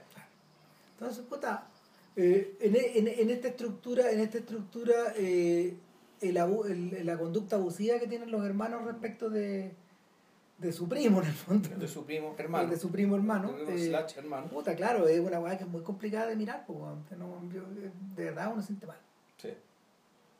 Y, y, y eso, eso se refrenda en la medida de que, de que ya todo va cuesta abajo en la rodada, porque cuando, cuando el cuando el Medicare, cuando el, no sé, cuando, cuando el consultorio le quita el provitol, este weón sabe que está condenado. Claro, lo que pasa es que el proveedor le resulta que está... Crea problemas al hígado. Crea problema de liga, por lo tanto, eso ni siquiera fue el Medicare, es la, es la DEA, o sea, fue yo creo, una decisión del Estado, decir, ya sé que este remedio no es saludable, para afuera, se saca. Y eso queda una condena a muerte, en rigor, y así es tratado. Entonces, el, este- este- en, en el fondo, puta, la- las pastillas que quedan son un poco como la piel de zapa, ¿cachai? Esa esta cuestión de que no, no, estos son los, los últimos cartuchos que tengo para llevar una vida normal, para poder vivir el mundo de los vivos, ¿cachai? Para poder siendo que el mundo de los vivos con Pitna tampoco ha sido particularmente amable, pero sí él tiene las virtudes tales que hace que la gente lo quiera, como ejemplo Tricha, ¿cachai? Puta que va, lo trata de acompañar, y, ahí queda la cabeza, y ahí efectivamente la cuestión se desmorona, se cae a pedazos, ¿cachai? Y ahí, y ahí, y, y- el efecto que yo, que, que yo recuerdo es que viendo los primeros cinco capítulos, ¿cachai? Había una, may- una mucho mayor abundancia de voces, ¿cachai? Y de temas dando vueltas. ¿cachai? Entonces, efectivamente, está el elemento político, el elemento social, que era mucho más evidente en la primera parte como en la segunda mitad. Si bien hay, hay insertos muy brillantes, como por ejemplo la conversación con esta mujer negra que le hace creer a Luis, ¿cachai? o le hace pensar o le hace dudar si es que es un transexual o no. Después de haberse acostado con ella. Claro, entonces el fondo el, el- Ah, el- el- típico chiste este de que puta, cómo fue a Brasil y se fue loco una muleta estupenda, y resulta que a las 6 de la, de la mañana empieza a salir barba. Es un garoto. Claro.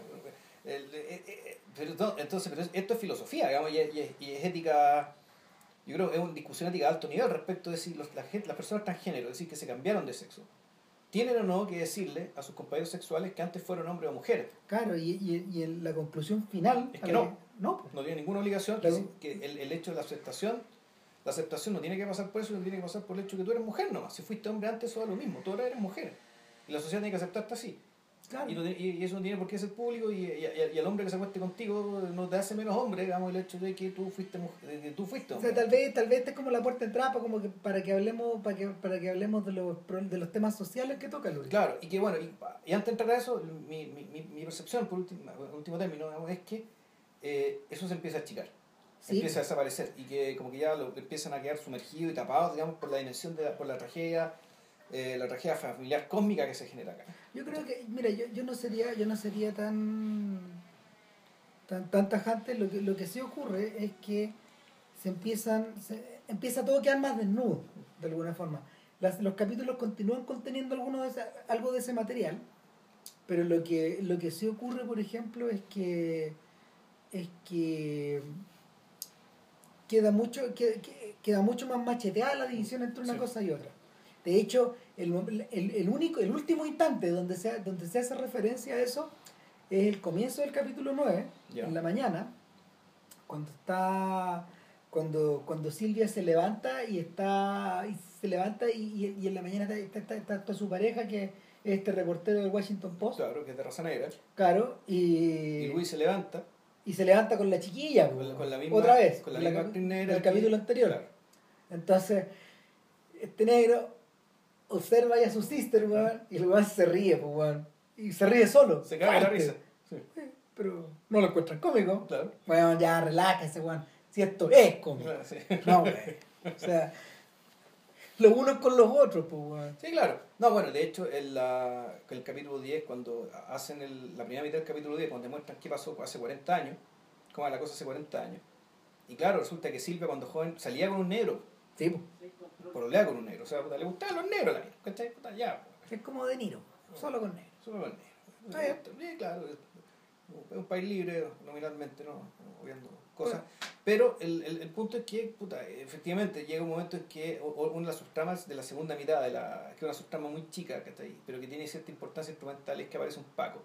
Que fue un Paco que, que, que era muy amigo de Pete y que en la infancia Pete lo apoyó mucho. Entonces, de modo te empiezan a decir que puta, Pete es un tipo que es mucho más de lo que te está mostrando la serie. Mucho, mucho más. Un tipo, una persona poderosa en. ¿cachai? Entonces, resulta que este Paco, este, este Pete le vi a este Paco, una gaucha, oye, bueno, tú sé que tú trabajas ahí como medio como guardaespaldas del alcalde, y dice, ¿no podés algún día que hacer, Blasio, hacer que el alcalde venga para acá y vea el lugar y lo declare como una zona típica, de modo que no lo puedan vender ni lo puedan destruir? El capítulo 9 llega el alcalde el capítulo, llega, llega el alcalde, pues, yo no sabía que el alcalde se llamaba Bill no tenía ni idea. Bill Di Blasio Entonces veo los créditos, Eh. Bill Di Blasio has himself, ahora tenía toda la pinta de ser un cameo, ¿cachai? sí. Y efectivamente era Bill Di Blasio, el alcalde de Nueva York, el alcalde demócrata de Nueva York. ahí tenéis pues weón. el respecto de demócratas y republicanos y de, y de la, del combate cultural en el fondo Sí. ese es otro de los ejes de la serie Sí, pero y- está más desarrollado, más explícito, de hecho está Al como principio. muy al principio, donde hay una conversación que es maravillosa, ¿cachai? Que cuando hay, hay, hay, un demo, está, el- está Nick Di Paolo, que es el republicano, y había otro, otro hipster que está ahí, que era demócrata, un gordito, barbón, puta, peleando en muy malos términos, y un tipo sentado al medio le dice, a ver, pero espérate, ese señor del medio es un gran comediante me imagino que sí, me, histórico me imagino que sí. Y dice, ah, pero miren, ustedes pelean y se dicen cosas mutuamente, pero a partir de lo que tú crees que el otro es. a ver dime qué crees le dice a- le dice a, Ah, claro. Di Paolo tú qué crees que es No, un, un liberal. demo- un liberal bla bla Bla, bla, pues, weón, narcisista, que no tiene valores, que no cree en nada, weón, ¿cachai? Que quiere que el Estado le dé toda la plata y no trabajar ni un, pe- ni un, ni un día, no trabajarle un día a nadie, bla, bla, bla. ahora tú otro cabrón, ¿qué ¿Quién es un republicano? es un republicano? O un conservador. Puta gente hipócrita, weón, ¿cachai? Que quiere regir las vidas de todos nosotros, weón, que le importan un carajo a la gente, las personas más pobres, weón, y ta, ta, ta, ta. Ya, dice. Ahora, tú dijiste eso, tú, lo, tú eso lo que crees de él, y eso tú lo que crees de él. A ver, tú di, ¿qué es ser republicano? ¿Qué es ser conservador? Y el conservador dice, mira, bueno, ser conservador consiste en que puta, en, en creer que hay cosas más importantes que nosotros mismos, Valores. que tenemos que hacer valores, ser fiel ser fiel, que hay cosas más importantes que nosotros mismos, hay causas, hay, hay, hay, hay- cosas más importantes por las cuales vale la pena sacrificarse, weón, ¿cachai? Pa, pa, pa, pa. No suena mal, ¿ah? Y el cabro liberal dice, no, en verdad, no suena mal, digamos, claro lo que yo podría vivir, digamos, o sea, o sea, bueno, por ahí Bueno, ¿y tú qué crees que es ser liberal? Bueno, ser liberal es puta, tener un- a mucha compasión por la gente que tiene, que tiene menos, Aceptar la diversidad. vida, aceptar la diversidad, abrirnos al mundo, abrir a las cosas nuevas, ¿cachai? Porque la- ¿Te parece malo eso? Le dice al otro, no, pues, no, la verdad no, Entonces, eh, eh, ven que se puede conversar y ahí se mete curso. se mete curso. Ah, dejen de wear si esto no se trata de esto. No se dan cuenta Mm. de que estos huevones han creado un sistema precisamente para pelearse con el otro, pues, weón. Mm. Para darse de cabezas con el otro, weón. Entonces, esa weá, eh, en ese punto, weón, donde tú decís, ya, este weón, estamos operando en un nivel sublime, Sí, claro. ¿Cachai? Porque, puta, porque la... Mira, desde el comienzo, desde el comienzo de la... Desde el comienzo de la serie, está, eh, está cruzado por esta idea de que van prendiendo la tele, salen las noticias, estamos en la... Claro. Estamos en, elección. estamos en la época de elecciones, estamos en las primarias, Está Trump creciendo y creciendo y creciendo y creciendo. y, y por otro lado, weón, por otro lado está Bernie quitándole votos, quitándole Claro. votos, quitándole apoyo a Hillary.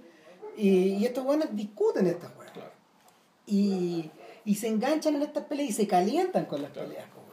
Y te da la te da la sensación de que te da la sensación de que la de que el ambiente y la efervescencia va subiendo. De hecho, fue, en la vida real fue subiendo tanto que en la cuarta semana, que en la cuarta semana, cuando CK presenta el cuarto capítulo, este weón, lo podéis revisar en el sitio web de él, escribe un chollo largo, weón, donde, donde el weón habla contra Trump. Donde el weón dice, eh, donde, donde el weón dice, basta esta política de animales, digamos. Este weón está, este, este, este weón está, este weón está operando para minar el sistema. Que botar la cagada con eso. De que, que eh, porque en el fondo se, se, se percibió como un intento deliberado de, poli- de politizar esta serie que estaba que llevaba un mes al aire. ¿Cachai? Y Pues la serie de él, si la el- puede utilizar, el- eh, que lo haga, weón. el- el- pero en caliente, ¿cachai? Ya. Que este weón, este weón finalmente weón, lo wearon tanto, weón, de que como en el quinto o en el sexto capítulo hablan de un tal Casey Lowenstein, pues weón. ¿No te acordáis que Ya. al principio Kurt dice, Ya. Puti, ¿leíste lo que le pasó a Casey Lowenstein, weón, cuando empezó a criticar a Trump, weón? No, si ese weón no debería meterse a hablar weá. Casey Lowenstein, pues weón. Louis C.K. Ah, ya. Claro, no, está hablando puras weas este pelotudo. Claro, entonces como que se, se, o sea, él, mismo se agarra para la chunga, digamos, porque, porque le dieron como tarro. Pero, pero, pero precisamente también, pero precisamente eso también te da una idea de, de, de lo caliente que está esta wea. Ahora yo, yo viéndola ayer, weón, viendo- o sea, ayer y, y en los días pasados por segunda vez, puta, se me ocurrió otra idea. Y es que, a ver, eh, uno, de los, uno de los puntos centrales, uno de los puntos centrales de que esto se trata en un bar, es de ver la confrontación entre gente. Sí. Y gran parte de, gran parte de la, de la confrontación que se produce es en torno a la diferencia. ¿Cachai? En torno a tipos que demandan algo, eh, demandan no ser escuchados, eh, demandan expresar lo que ellos sienten, ¿cachai? O una postura, casi siempre son posturas políticas o posturas éticas. Está este, está este diálogo del aborto que es extraordinario, por ejemplo. Yo. ¿cachai? Que, que es fascinante, que está que, que, que, que son dos tipos, uno, o sea, no, o sea, están todos los hombres del bar hablando, ¿te acordáis? Y puta, y el, y el tipo dice, pues bueno, eh, pero un un cabro que es muy joven, digamos, que aparece en un par de capítulos, pero esto, eh, pero corten el huevo, si esto es como, ustedes han comido harto, ¿cierto? ¿Y han tenido ganas de ir al baño? ¿Tú estás esperando que otro weón te diga que no podías ir al baño? Si tenéis que evacuar. Ahora, y el weón le dice, espérate un poquito, digamos, no podía hablar, hasta el pit le dice, lávate la boca, no podía hablar de una... No podía hablar de, de, de que eso se compara a estar embarazado, weón, y a, a tener una guagua, digamos. Y, el mismo, y, y, y, y, y- y- ahí aprovecha de rematar, además todos sabemos de que la madre que tiene un aborto, esa puta se va a ir derecho al infierno claro. con el hijo. ¿Cómo que con el hijo de ese otro? ¿Cachai? Entonces, y la, la, la discusión, la discusión que es completamente bizantina, completamente antipolíticamente correcta, completamente bruta, Sí, idiota. idiota y siniestra, en esta, en esta, en esta discusión atroz, en esta discusión atroz que se va poniendo más y más y más asquerosa y más asquerosa, eh, hay un momento donde la chiquilla, la única que está ahí, dice, bueno, a todo esto, ¿a ustedes les interesa saber la opinión que una mujer como yo ¿Mm? podría tener del tema que ustedes están conversando? Y Kurt la mira y le dice, No, no, no. no. Y, y, y puta, y tú miras y eso, weón, y tú decís, diablo, weón. Tú, tú, tú sentís, estos weones pueden ser, estos pueden ser senadores, weón. Sí. Estos weones pueden ser jueces, weón. Estos weones pueden ser curas, weón. Sí. Estos weones pueden ser, no sé, profesores, pueden ser lo que tú... imagínate... Imagínate a, los- a, a los, a, los, a los personajes de Saló opinando, son como los personajes de Saló opinando sobre lo que esta mujer tiene que decidir Claro. o no. Claro.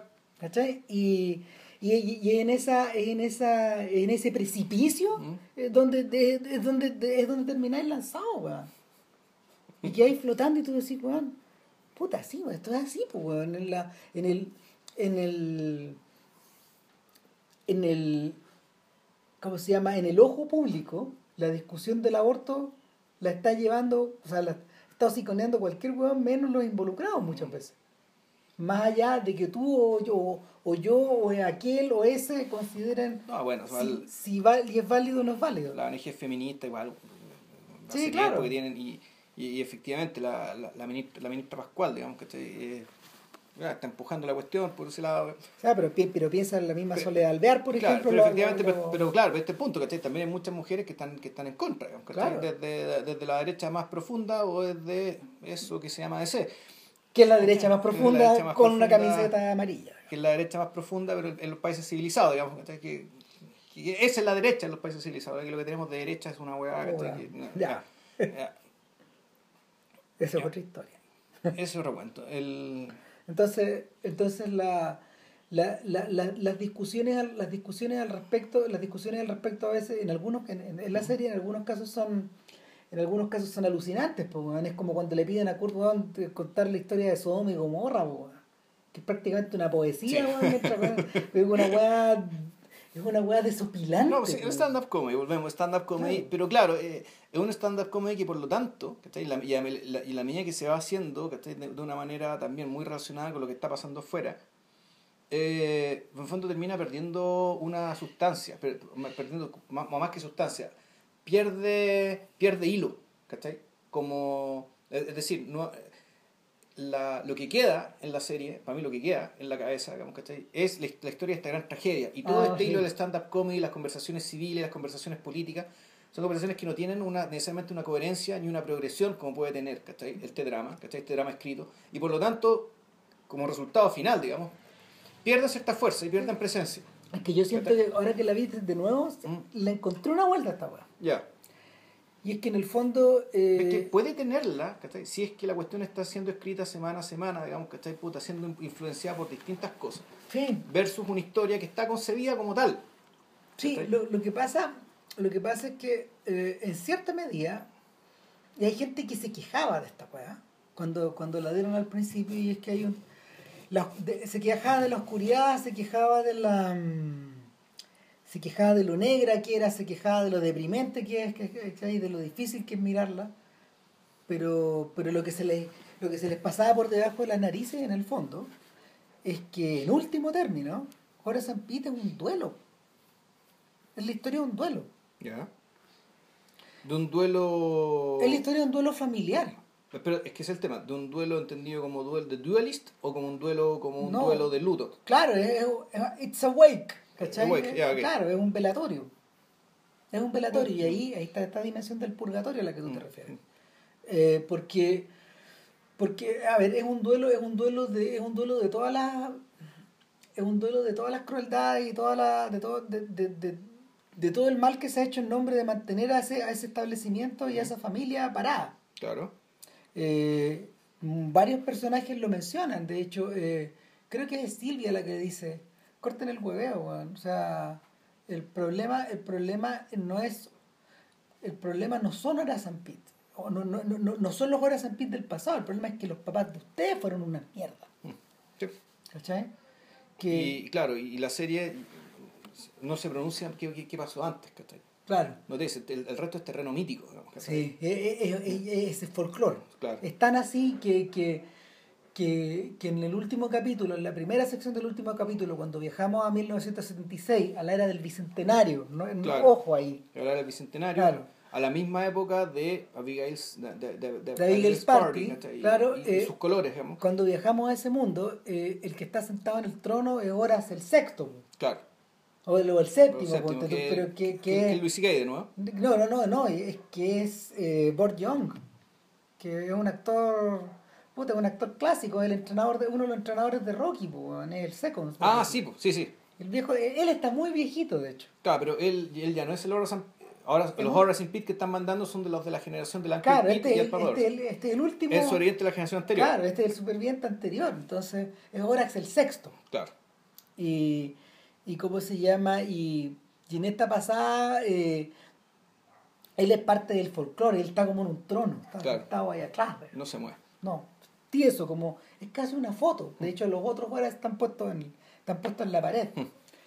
Puta, y eh, yo siento, yo siento que, yo siento que ver, para mí, para mí ver la serie, para mí ver la serie post elecciones eh, y, y pre-asunción de, del presidente electo, eh, tiene una dimensión de duelo también del país, de la, de, de la de, lo- de la forma en que ha sido desilvanando eh, este tejido social.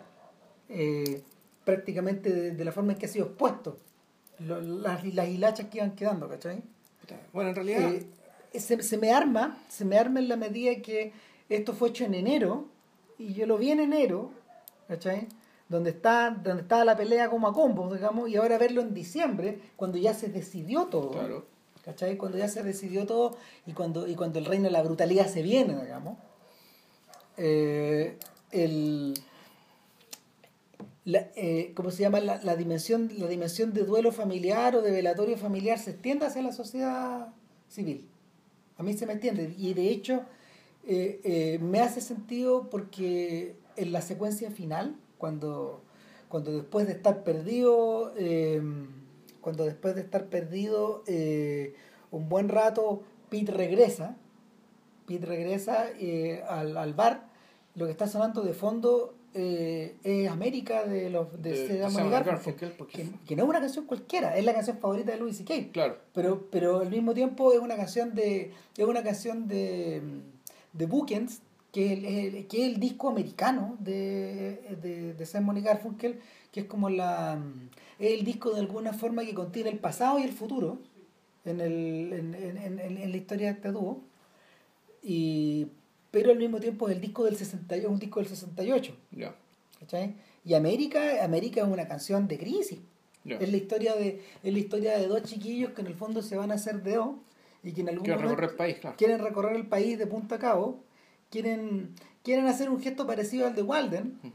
Pero pero lo que lo que se encuentran afuera es distopia lo que se, cuando uno escucha la letra lo que se encuentran afuera es distopia es rareza es crueldad al mismo tiempo hay gente que te recibe con los brazos abiertos pero cuando te reciben con los brazos abiertos ellos te muestran que lo que hay afuera no está bien pues. ¿cachai? Y, y sin embargo, sin embargo, es un deber ético salir a buscar América. Claro, el- como esto el- al final del, del- del quinto capítulo, también ponen una canción.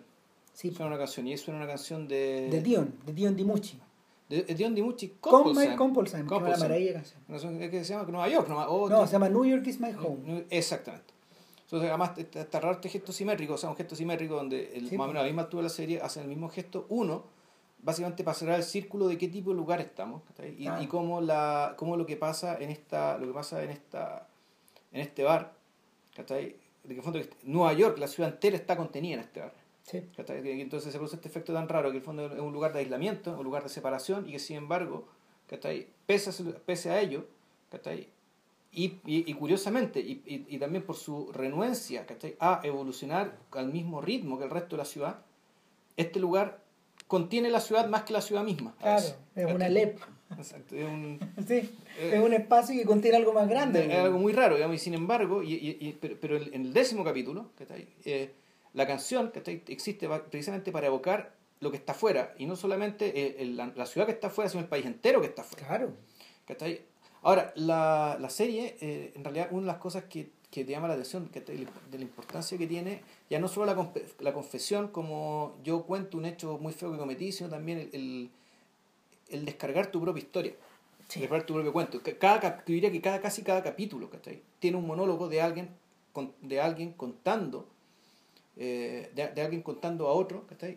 De un un, efecto- aspecto de su vida. Es un efecto casi compulsivo, yo te Mm. diría que. Por eso, por eso hablaba un poco del voyerismo del, del, del espectador. Es que sabes que no creo que sea voyerismo, porque Pero, es que sabes que no es, no es- la, la cuestión no, lo- ¿tú crees que vamos para el lado de la descarga? Yo creo que va, va al lado de las cargas, más que de la descarga, de la carga. Es Ya. decir, de cargar el lugar y de cargar la vida ¿cachai? de los otros, ¿cachai? y cómo las vidas de los otros se cargan mutuamente, ¿cachai? a partir de estas historias. ¿Cachai? Y, que, y de la y cómo estas historias, que están bien contadas, contadas por actores muy competentes, de modo que, puta, que efectivamente eh, esto es más que una sucesión de palabras. ¿cachai? Esto es más que hechos imaginados en la cabeza de un espectador mientras estas palabras están siendo pronunciadas, ¿cachai? sino que puta, efectivamente hay, el, aquí hay muchas emociones involucradas. Yo me acuerdo de. Esta- mucha, mucha emoción involucrada. me acuerdo Entonces, de este, perdón, me acuerdo ¿sí? de este monólogo de, de uno de los personajes de Lucky Louie. ¿Cuál de El amigo de Lucky Louie, el weón que le regala una pistola a su hija, ¿te acordás? A la cabra chica. Uy, no, no acuerdo. Puta, es eso. En, Lucky Louie, Lucky Louie tiene hartos amigos borderline. Sí, este po. weón que anda con la bata que anda vendiendo droga. Claro. está, está su compadre con el dueño del el garage. Claro. Que es un guan grandote, La como morsa esa, todo, sí. claro. Puta, está el vecino, weón, de al frente que. Claro, que es un weón demasiado normalizado, po, Claro. weón, que te llega, que te llega a dar susto la forma en que él asimila el racismo que él percibe, weón. Claro, que es un tipo que además no debería estar ahí. No, pues, weón. O sea, de hecho, puta, eso te da una idea al mismo tiempo de lo, de, de lo mal pagado que, que, que está que está respecto de, de lo que podría estar un blanco, Claro. tú, viviendo de la misma forma. Él no pertenece a ese barrio. Mm. Está sobrecalificado para el barrio. Exacto. Es una persona que ha estudiado más que los, que los vecinos o que, que debiera estar ganando más plata. Claro, y está el otro loco que está loco. El que, el que anda con chaquete de cuero, Con su po. burrito. Él aparece. ¿Ya? Él aparece en, en, en, en, en. Pero es un papel completamente transformado, está con una peluca. Y es un Ya. sujeto que, que está, está completamente loco también. Se acerca a Silvia y le dice, quiero hablar Ah, contigo, yo te quiero mucho. Está más gordo.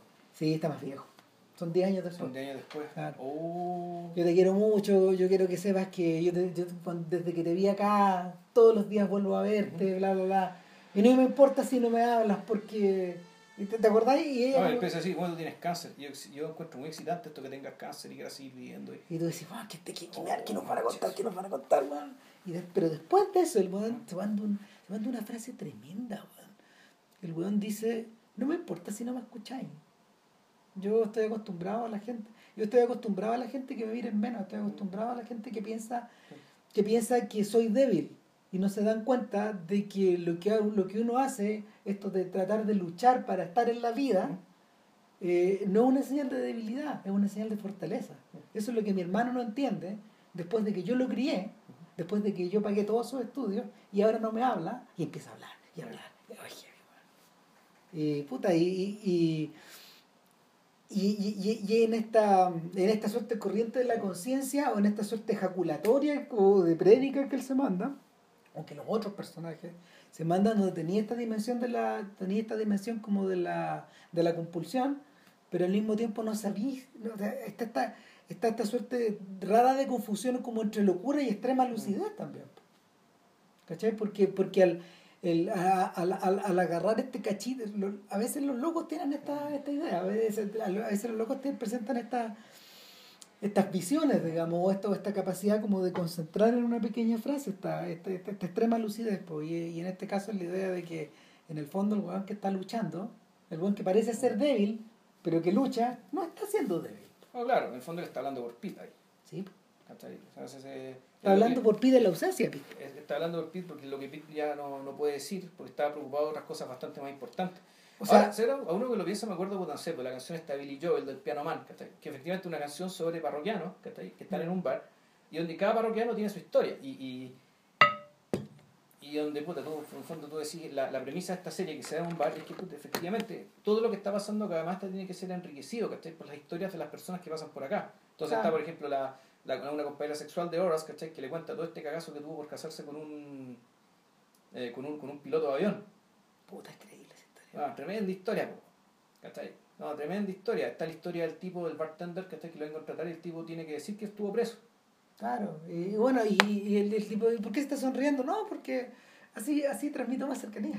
Era un weón que en el fondo tenía tan asimilada el tener que vender, el tener que vender su idea del, Claro. del, del, del, del ex convicto, y también le que, una que, que- que en el fondo era su propia gente marketing, pues. Claro, no, y dice una cosa también brillante, sea, es una elucubración de, de, de Luis C.K., que es que yo soy la persona más Confiable, confiable que a haber porque usted no sabe cómo va a reaccionar la gente. ¿cachai? Porque la gente no tiene encima ¿cachai? una libertad bajo palabra. De por cambio- vida. De por vida. Cambio, yo en cambio, a- Tengo a un cualquier oficial cagada, de- de- respirándome en la nuca. Claro. Por lo tanto, usted le voy a asegurar que yo no voy a mandar ni una cagada, porque esa cagada depende que me, vaya- me, me- coma un canazo ¿cachai? de no sé cuántos años más. Claro. La Soy gente normal, confiable. la gente normal no tiene esa incertidumbre, por lo tanto, no tiene ese conocimiento y por lo tanto puede hacer idioteces. Y por lo tanto usted no puede confiar en ella. Cambio, sí puede confiar en mí. ¿no? El, el, la serie está plagada de estos pequeños apuntes, po, o de estos... Y no son tan pequeñas, son conversaciones, son minutos. de No, minutos. O, o de estos, o de estos, dese- o estos desencuentros, estos desencuentros de pareja que tienen millones de formas, Juan. Mm. Eh, pero el hacia, hacia el final, y ahí como ya para ir terminando, para no latear más, Juan, eh, contamos al final. Es que es tan atroz. No, yo creo que no es que, no sé si es importante contar el final, No, tal vez sé. sí se podría contar el epílogo, pero en el fondo aquí lo, lo- lo que hay que, y no sé si contarlo, y no, sé si contarlo expresamente, pero el, el nudo acá que hay, yo creo que el, el, el nudo que se encuentra aquí tiene que ver con el hecho de que cuando los padres, el- la mamá de Horace y, y Silvia se va de- de- del papá abusivo, se van de la casa del papá abusivo, tienen que dejar a Pete atrás. Sí. Y eso en el fondo marca la, la, la separación entre Y, ellos. mar- ¿no? y marca, la, marca la herida que está viva, abierta todavía. Claro, y es una, y, es una herida, una cuestión que básicamente funciona a, a través de sonido, de un silencio absoluto, Esto es un, un recurso teatral. con un claro, con un sonido que, el- que, que el, que el cabro chico, el papá lo, lo pilla haciendo alguna locura porque el cabro está medio loco, entonces está, cuando tú estás llenando todos los vasos, porque es importante hacerlo. Tiene una crisis psicótica, digamos, empieza a, a, a pensar qué cosa. El papá no se da cuenta que estos otros se fueron y ve a este cabro chico haciendo esta idiotez aparente y él responde con el único recurso digamos, con que él puede responder aquello que es extraño, incompresible, bueno, empieza a sacar la cresta a, a, a Pete y se escuchan los golpes y lo decimos, este lo, lo, lo va a enloquecer a golpes. Lo va a enloquecer a golpes mientras el resto de la familia se, se arrancó. Es decir, Pete se convirtió en una especie de chivo expiatorio, Mm. sacrificado para que los otros puedan escapar y de una vida más o menos normal fuera alejado de este energúmeno. Claro. Y, y todo eso termina eh, volviéndose, digamos, de, de cierta manera, digamos, en contra. En, en contra. En contra de todos, pues, de, de todos ellos, porque en el fondo el, el- lo, que ocurre, lo que ocurre es que el momento en que Pete regresa al bar y está con, con Simon y Garfunkel de fondo, eh, por un lado, por, que es una canción que tiene una, que tiene una carga histórica que es importante, pero, pero, pero que, que puesta en ese contexto se redobla su, se redobla su importancia en términos de que lo que está creando es un momento emocional, Sí. que, es- que es lo que suelen tener estas series. Sí. Pero la- el, el, el giro que se pega para poder llegar hasta allá es completamente inesperado. Exacto. Y no, no lo tienen estas series. Y es de una crueldad que no... Es una cruel- crueldad tan grande que yo incluso me confundí. Cuando se produce lo indecible, decir, chuta, se fue, la pantalla se fue a negro aquí y se cortó la luz. No, No, no, no se cortó la no, luz. no Simplemente la serie no es capaz de mostrarte esto. No, no, tenéis que bajar la cama. Claro. Y el y después de esa puta, después de, después de eso no podéis seguir contando la historia. Después te queda un epílogo, ¿cachai? donde básicamente que está para que, uno, dejar la puerta abierta, que aparezca el hijo de Horace, ¿cachai? que el hijo desaparecido de Horace aparece, Y que no es cualquier persona. y que es el mismo actor de que el cabro chico de Trona Huffman. Angus T. Jones. Angus, Angus Jones, exacto. Y, y, Y que, y que te abre un poco la puerta de repente a pensar, digo, este cabro a lo mejor se hace cargo del bar, po, weón". puta, va- Puede ser, como puede, puede no ser. ser, pues es otro horas. Es otro Horace. Falta un pit nomás. Pero está claro que la serie no sigue. No. Es decir, eh, Luis C.K. pensó mucho respecto si es que la serie le va a articular o no para que tenga una duración más larga o no. Y él en su interior, él quería que la cuestión fuera más larga y poder hacer otras temporadas, pero en su interior se cuenta que el, el final que se merece esto tenía que ser ahora y acá. E hizo lo que hizo, digamos, pero dejó un poco esta puerta abierta en meter justo al final, en este epílogo, a este personaje, como decía bien Ram, eh, eh, para que llegue un inocente, el tipo que tomó la opción radical, más radical de todas, que era no ver a su papá después de la caga que se mandó, digamos. Eh, abrir un poco el- el- la, la puerta a lo que a lo mejor puta puede ser que haya un nuevo Horus, ¿cachai? Un nuevo Horus y el fantasma, un pit. Y, pero al mismo tiempo todo esto termina redundando en un gran llanto, ¿cachai? De, de Silvia, ¿cachai? Al darse cuenta realmente la magnitud de la tragedia que le tocó vivir. Y que es una, tragedia que incluso que no, no solamente son las cosas que pasaron, sino que ella se dio cuenta que, de que lo, lo que a ella, lo que esta tragedia le hizo a ella, cómo a ella también la envileció como persona. Y, y ese momento de conciencia, ¿cachai? Es el que marca el cierre de, de esta serie, que es una serie que en realidad, no sé, eh, igual es como que califica como para las bellas películas para ver en familia, bueno, o sea, no, no, no es como para ver con cualquiera, no.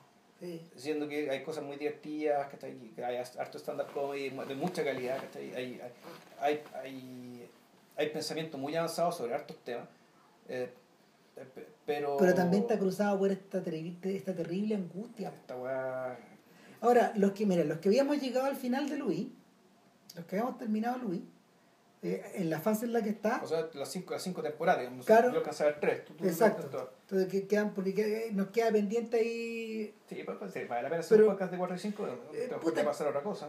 Puta, ¿Quién sabe, weón? Lo que ahora, pasa. Luis está haciendo Better Days ahora, está haciendo Claro, otra serie, es está que haciendo yo- ahora. Claro, lo que yo, lo que, es que mi, mi sensación, mi sensación es que, es que de alguna forma ahora se pista conectada con estas otras dos, pero eh, el, el tono, el tono iba derecho hacia ella. Ya. ¿cachai? Eh, y, y probablemente, claro, en un, en un momento, en un momento se lo explica Marón, eh, o no, o creo, o creo que a Howard Stern, eh, sí que él le dice a- a- al personaje con el que está hablando, mira, yo tuve que terminar esta parte, tuve que agarrar así, y lo más difícil fue tener que ir a, a donde mi jefe de FX a decirle, bueno, ¿sabes qué? No voy a continuar la serie. ¿Por qué no?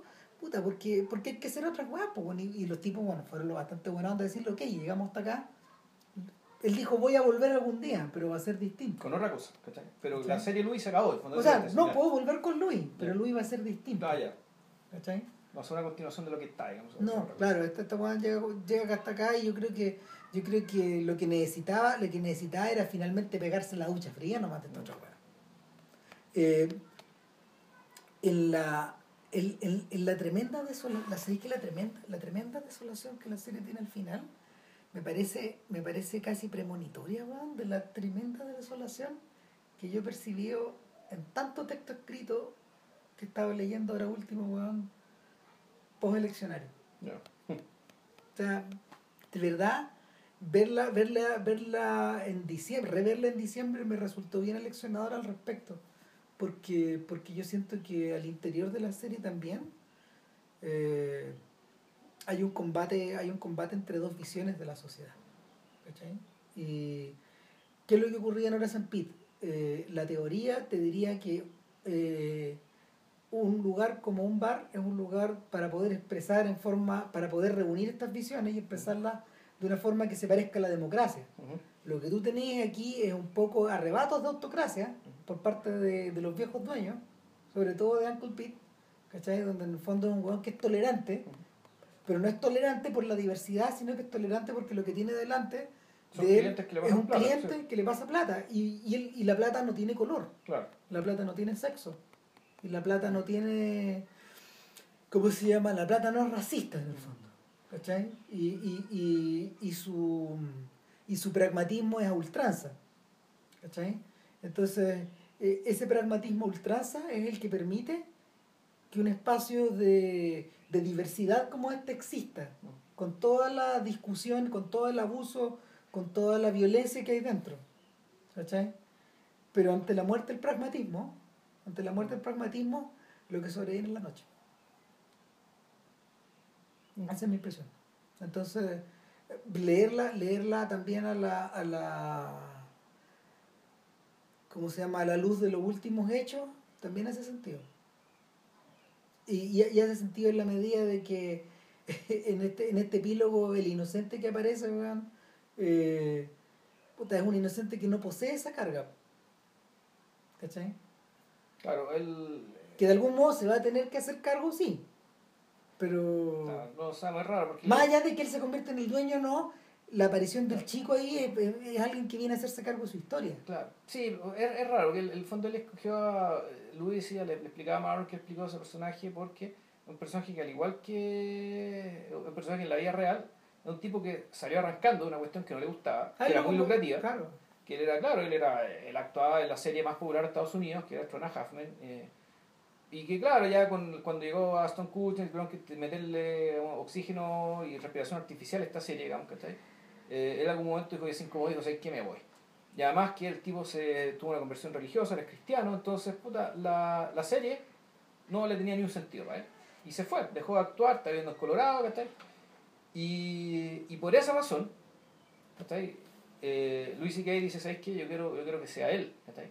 El, este personaje, esta aparición final de obras. ¿cachai? Eso es básicamente un tipo que arrancó, eh, arrancó y cortó radicalmente ¿cachai? con algo que le era Conveniente. Le era inconveniente, o le era incómodo, o le era o le, le parecía incluso digamos, Sí. ¿cachai? y, y se fue. Entonces, el punto es que el yo no sé, yo, yo, yo no le veo tanta lectura directa, ¿cachai? Sí lo que uno ve es que podría... es que lo- Yo creo que no, yo, no es directa, completa, completamente indirecta, siento. yo. Eh, No, si lo, lo que pasa es que la- eh, es que esto es como cuando como cuando Raúl Ruiz que está ahí en, en, en la ¿cómo se llama? en Tres Tristes Tigres que efectivamente él, le parecía ver que había una se estaba acumulando energía y una violencia tal que en Exacto. algún momento tenía que explotar y la Así cuestión va. explotó ¿cachai? la cuestión explotó siete años después él no sabía cómo iba a explotar no sabía cómo pero él la veía ¿cachai? la sentía y, se hizo- y en su película se hizo cargo de eso y esto fue efectivamente hubo una explosión de violencia tan inusitada, tan, tan desmesurada, tan grande, ¿cachai? Que, claro, uno puede decir, la previó, la previó, no sé si uno pueda prever las cosas, ¿cachai? No. Pero eh, sí, uno podría, uno podría pensar que la, la locura, la locura de ¿cachai? La, la explosión de la locura de Pete, el, el, el volcamiento hacia la violencia, lo que pasa con Pete, eh, Louis C.K. podría asimilarlo básicamente con la, la, irracionalidad del discurso político y la irracionalidad de las conductas de muchas personas.